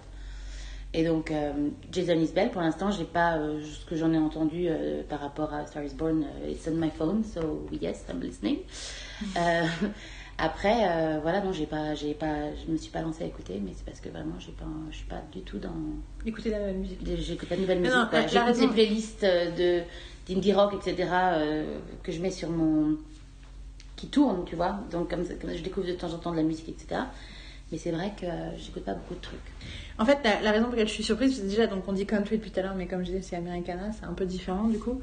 Mais c'est que moi, pour moi, je rapproche totalement de trucs qu'on a aimés. Enfin, tu vois, c'est pour moi, c'est très proche de Conor Oberst et de Bright Eyes ou de toutes les, tous les trucs de modern folk et de songwriters qu'on a pu apprécier, qu'on a pu aimer. J'ai bien compris. Et donc, du coup, euh, d'où ma, d'où mon interrogation, effectivement. Mais après, euh, je peux tout à fait comprendre parce qu'en réalité, moi, j'écoute énormément de nouvelles musiques, mais j'ai un mal fou à écouter quoi que ce soit qu'on me donne de l'extérieur. Malgré tout mon, mon désir d'écouter, de découvrir de nouvelles, nouvelles choses, malgré tout le fait que je passe mon temps à faire des playlists et des mix à des gens et genre, je les, et je, je voudrais presque les attacher en disant mais écoute, ah mais pourquoi t'écoutes pas? Moi, tu me donnes un truc, je l'écoute pas. je suis incapable. Enfin, j'essaye et je me fais vi- violence. Sinon, faut, Mais c'est tellement compliqué et faut dur. pas quoi. lui dire, faut le mettre sur son ordinateur, tu lui dis pas, et ça tombe dans le truc un jour, ça fait. C'est Alors moi, ça, je n'ai toujours quasiment écouté que des choses qu'on avait envie de me faire partager en fait. Je disais, si les gens me proposent ces trucs-là, c'est que bah, déjà, je, je me sens euh, honorée qu'ils aient envie de partager quelque chose qu'ils avaient avec moi. Je me dis que s'ils l'aiment, c'est- s'ils aiment, c'est qu'ils sont enthousiastes, donc c'est cool euh, de vouloir le partager. Et que euh, autant euh, sur le cinéma, sur la littérature, euh, de moi-même, je vais aller chercher, j'ai envie d'aller chercher, ça m'est naturel depuis toute petite d'aller chercher les trucs. En musique, en musique, c'est euh, j'attends un peu qu'on me propose des trucs. Et parfois, ça a été, euh, je me suis écouter des choses parce que euh, il y a des gens sur Facebook qui ont posté des vidéos. Moi, il y a deux trois personnes dans mes amis Facebook. Je, sais qu'ils ont une grosse culture musicale et qu'il y a des choses qu'ils ont déjà postées qui m'ont plu. Je me dis ah tiens, un tel il poste un, un clip, ah je vais aller voir ce que c'est. Et du coup, ça me fait mon espèce de petite pas revue de presse, mais je sais pas de compilation de recommandations et tout. J'aime bien aller voir des choses comme ça quoi. J'ai vécu longtemps avec quelqu'un qui faisait aussi beaucoup de compiles et tout, et que j'ai découvert et écouté beaucoup de choses euh, grâce à lui. Donc, euh, donc, donc voilà. N'hésitez pas, les gens. Je suis à en train de travailler sur euh, ma dernière compile pour toi dont j'en ai fait une quand tu es venue en juillet, euh, en août 2017, qui s'appelle Carol on the Move. et j'en- je suis en train de t'en faire une autre qui s'appelle Cookie. Et qui a trois parties et qui a donc 37 chansons par euh, partie. Donc il y a 111 chansons. And three. Ouais.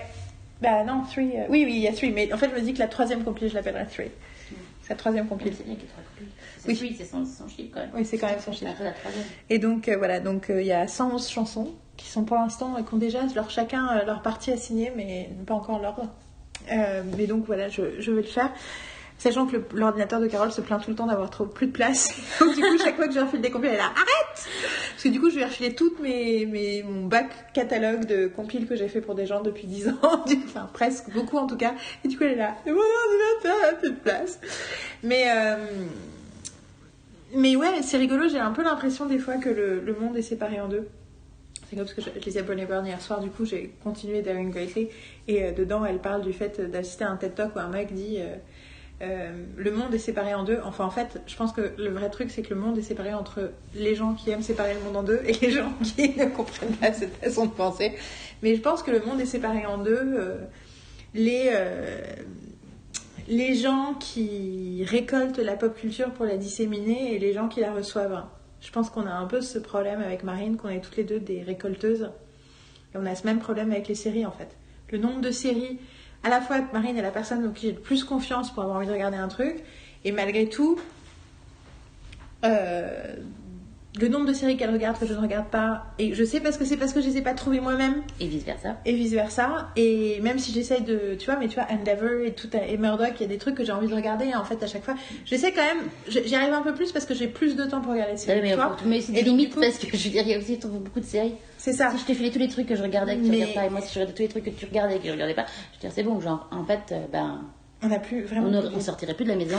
On pourrait ferait plus manger. on pourrait se partager le boulot. Plus manger, ça, on trouve toujours du temps pour manger, ça c'est un peu faux parce qu'il suffit de, de bouger l'ordinateur et t'es t'es souvent vu avec l'ordinateur dans la, dans la cuisine, En train de faire à manger. Donc c'est pas, c'est pas vrai, mais, Mais- bon, c'est. euh, mais non, mais c'est vraiment savoir, ce il faut savoir faire des choix, il faut savoir. euh, Mais c'est vraiment un truc de. Et d'ailleurs, moi, c'est. J'ai du coup l'impression que t'écoutes jamais la musique que je te donne. Et en réalité, j'ai réalisé ces derniers temps que quand tu mettais euh, différents trucs dans la cuisine euh, sur un iPod, je me dis. Oh et je dis, ah, tiens, c'est cette chanson. Et en fait, je réalise que c'est des compiles que j'ai faites pour des gens, des fois pour toi et puis des fois pour d'autres gens que je t'ai c'est donné. plus facile d'écouter des compilations. Et du coup, je suis là. en fait, elle écoute ma musique. Je suis trop do. Mais sachant qu'en plus, un de mes gros coups de cœur de ces dernières années, c'est Courtney Barnett, et c'est parce que tu l'avais mis sur une de tes compiles de fin d'année. Et, euh, et du coup, chaque fois qu'elle passait chanson, je dis C'est qui? Et elle me dit Putain, Yael Il y avait deux. Il y avait Boris de Boy, et il y avait Avant Gardner de Courtney Barnett. Et à chaque fois que chanson passait, j'étais là Tiens, c'est quoi ce truc-là? Elle fait Yael. C'est la même chanson, à chaque fois. c'est la même chanson. Elle s'appelle Boris de Boy. et je continue à aimer ces deux chansons d'ailleurs. Euh, Avant Gardner et donc Courtney Barnett. Et Courtney Barnett après a sorti son album. Bon, après, j'ai entendu parler dans d'autres émissions. Et ensuite, on allait la voir deux fois en concert. Enfin, bon, il y avait tout un truc. à- D'ailleurs, Avant Gardner est sur ta compile euh, Cookie. Je tiens à le dire. Euh, et oui, et donc du coup, c'est des grands, c'est des grands euh, plaisirs quand même. J'avoue que quand toi tu aimes une chanson que j'aime, c'est important. Et dans mes compiles, dans mes trucs, il y a des chansons et je sais spécifiquement les chansons qui me viennent de Marine. Et c'est des- quand même des moments privilégiés. Mais c'est vrai que je pense quand même qu'on a ce problème-là. Du fait qu'on aime bien, toutes les deux, on est des têtes chercheuses Mm, mm. de culture, de culture, Tout pop à fait. culture en général. Bah, t'aimes bien avoir tes. C'est c'est comme aussi un, un price que tu que as quand tu découvres un truc toi-même et que tu fais genre. Ah, et bon, après, bon, tu découvres que la personne euh, qui vit dans la chambre d'à côté t'en parle depuis un petit moment. Ou sinon, euh, la personne qui vit pas forcément dans la ville n'a pas écouté le truc et genre, genre, ça c'est plus par rapport à Elliot Smith, genre, Ça fait- elle, elle a essayé pendant deux ans de faire écouter Elliot Smith. J'ai rencontré un Américain qui m'a parlé d'Elliot Smith. J'ai fait OK. J'ai rencontré ensuite un très beau Canadien qui m'a parlé d'Elliot Smith et je me suis mis à écouter Elliot Smith. Désolée. Et là, elle a fait Really? Ça fait deux ans que je te dis qu'on devrait écouter Elliot Smith. Il a fallu que ce soit deux mecs qui t'en parlent pour que tu t'y intéresses. Voilà. Oups. Et du coup, j'ai eu les albums d'Elliot Smith avant elle parce qu'elle attendait toujours d'écouter. Donc, moi, souvent, je les avais pris à la bibliothèque et gravés et tout ça. Donc voilà, donc on a une, une histoire. non, tu euh, n'étais pas shallow.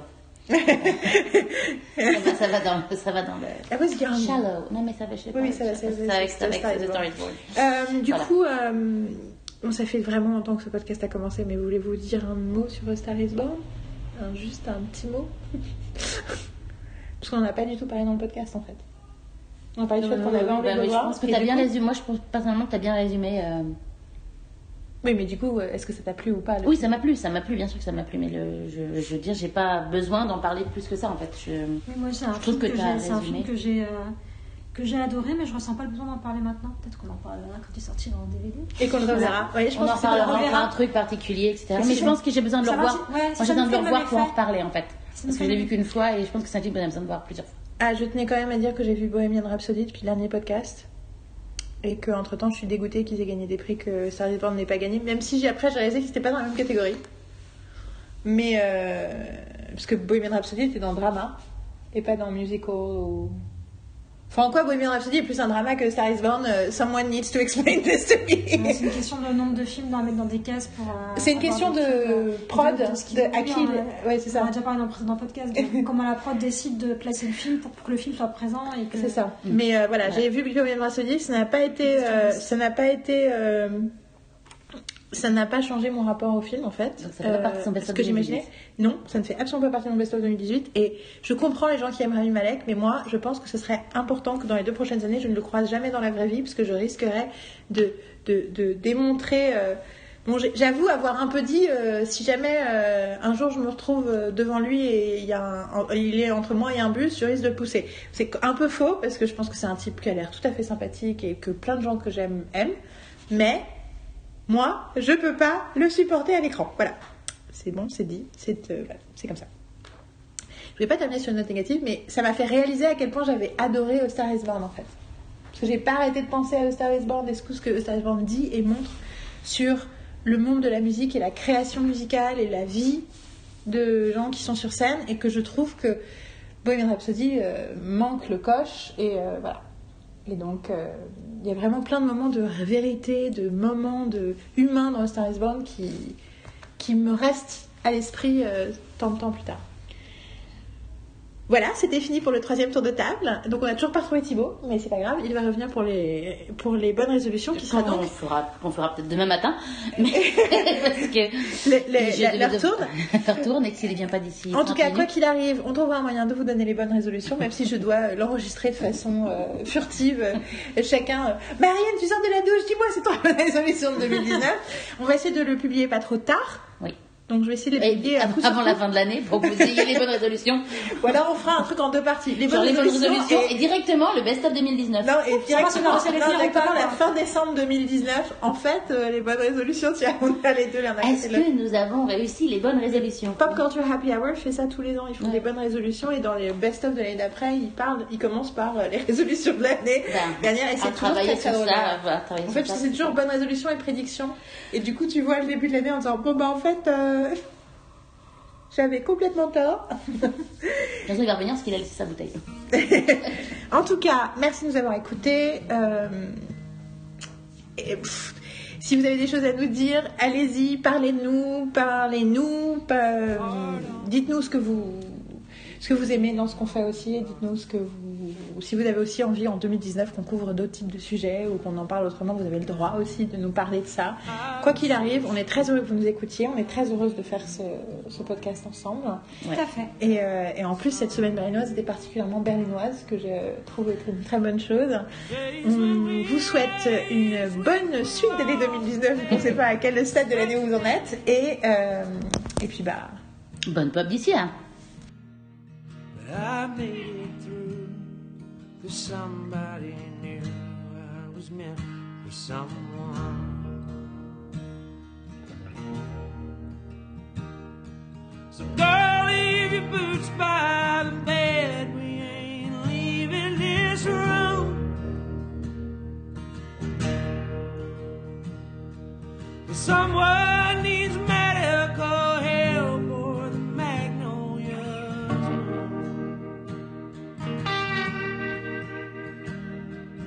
cold in this house and I ain't going out to chop wood. So cover me up and know you're enough to use me for good.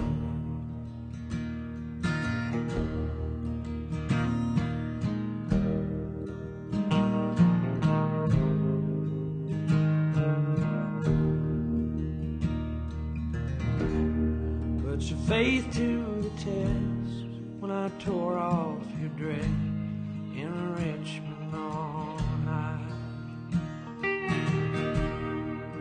I sobered up and I swore off that stuff forever this time. The old lovers sing,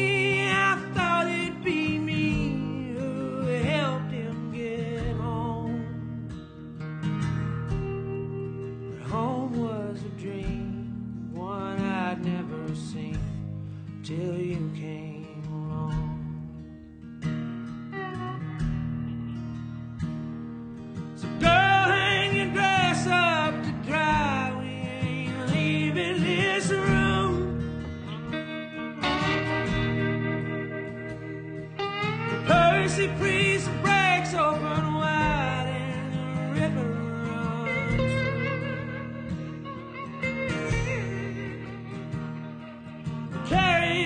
house on the stones like a piece of driftwood. Cover me up and know you're enough to use me for good.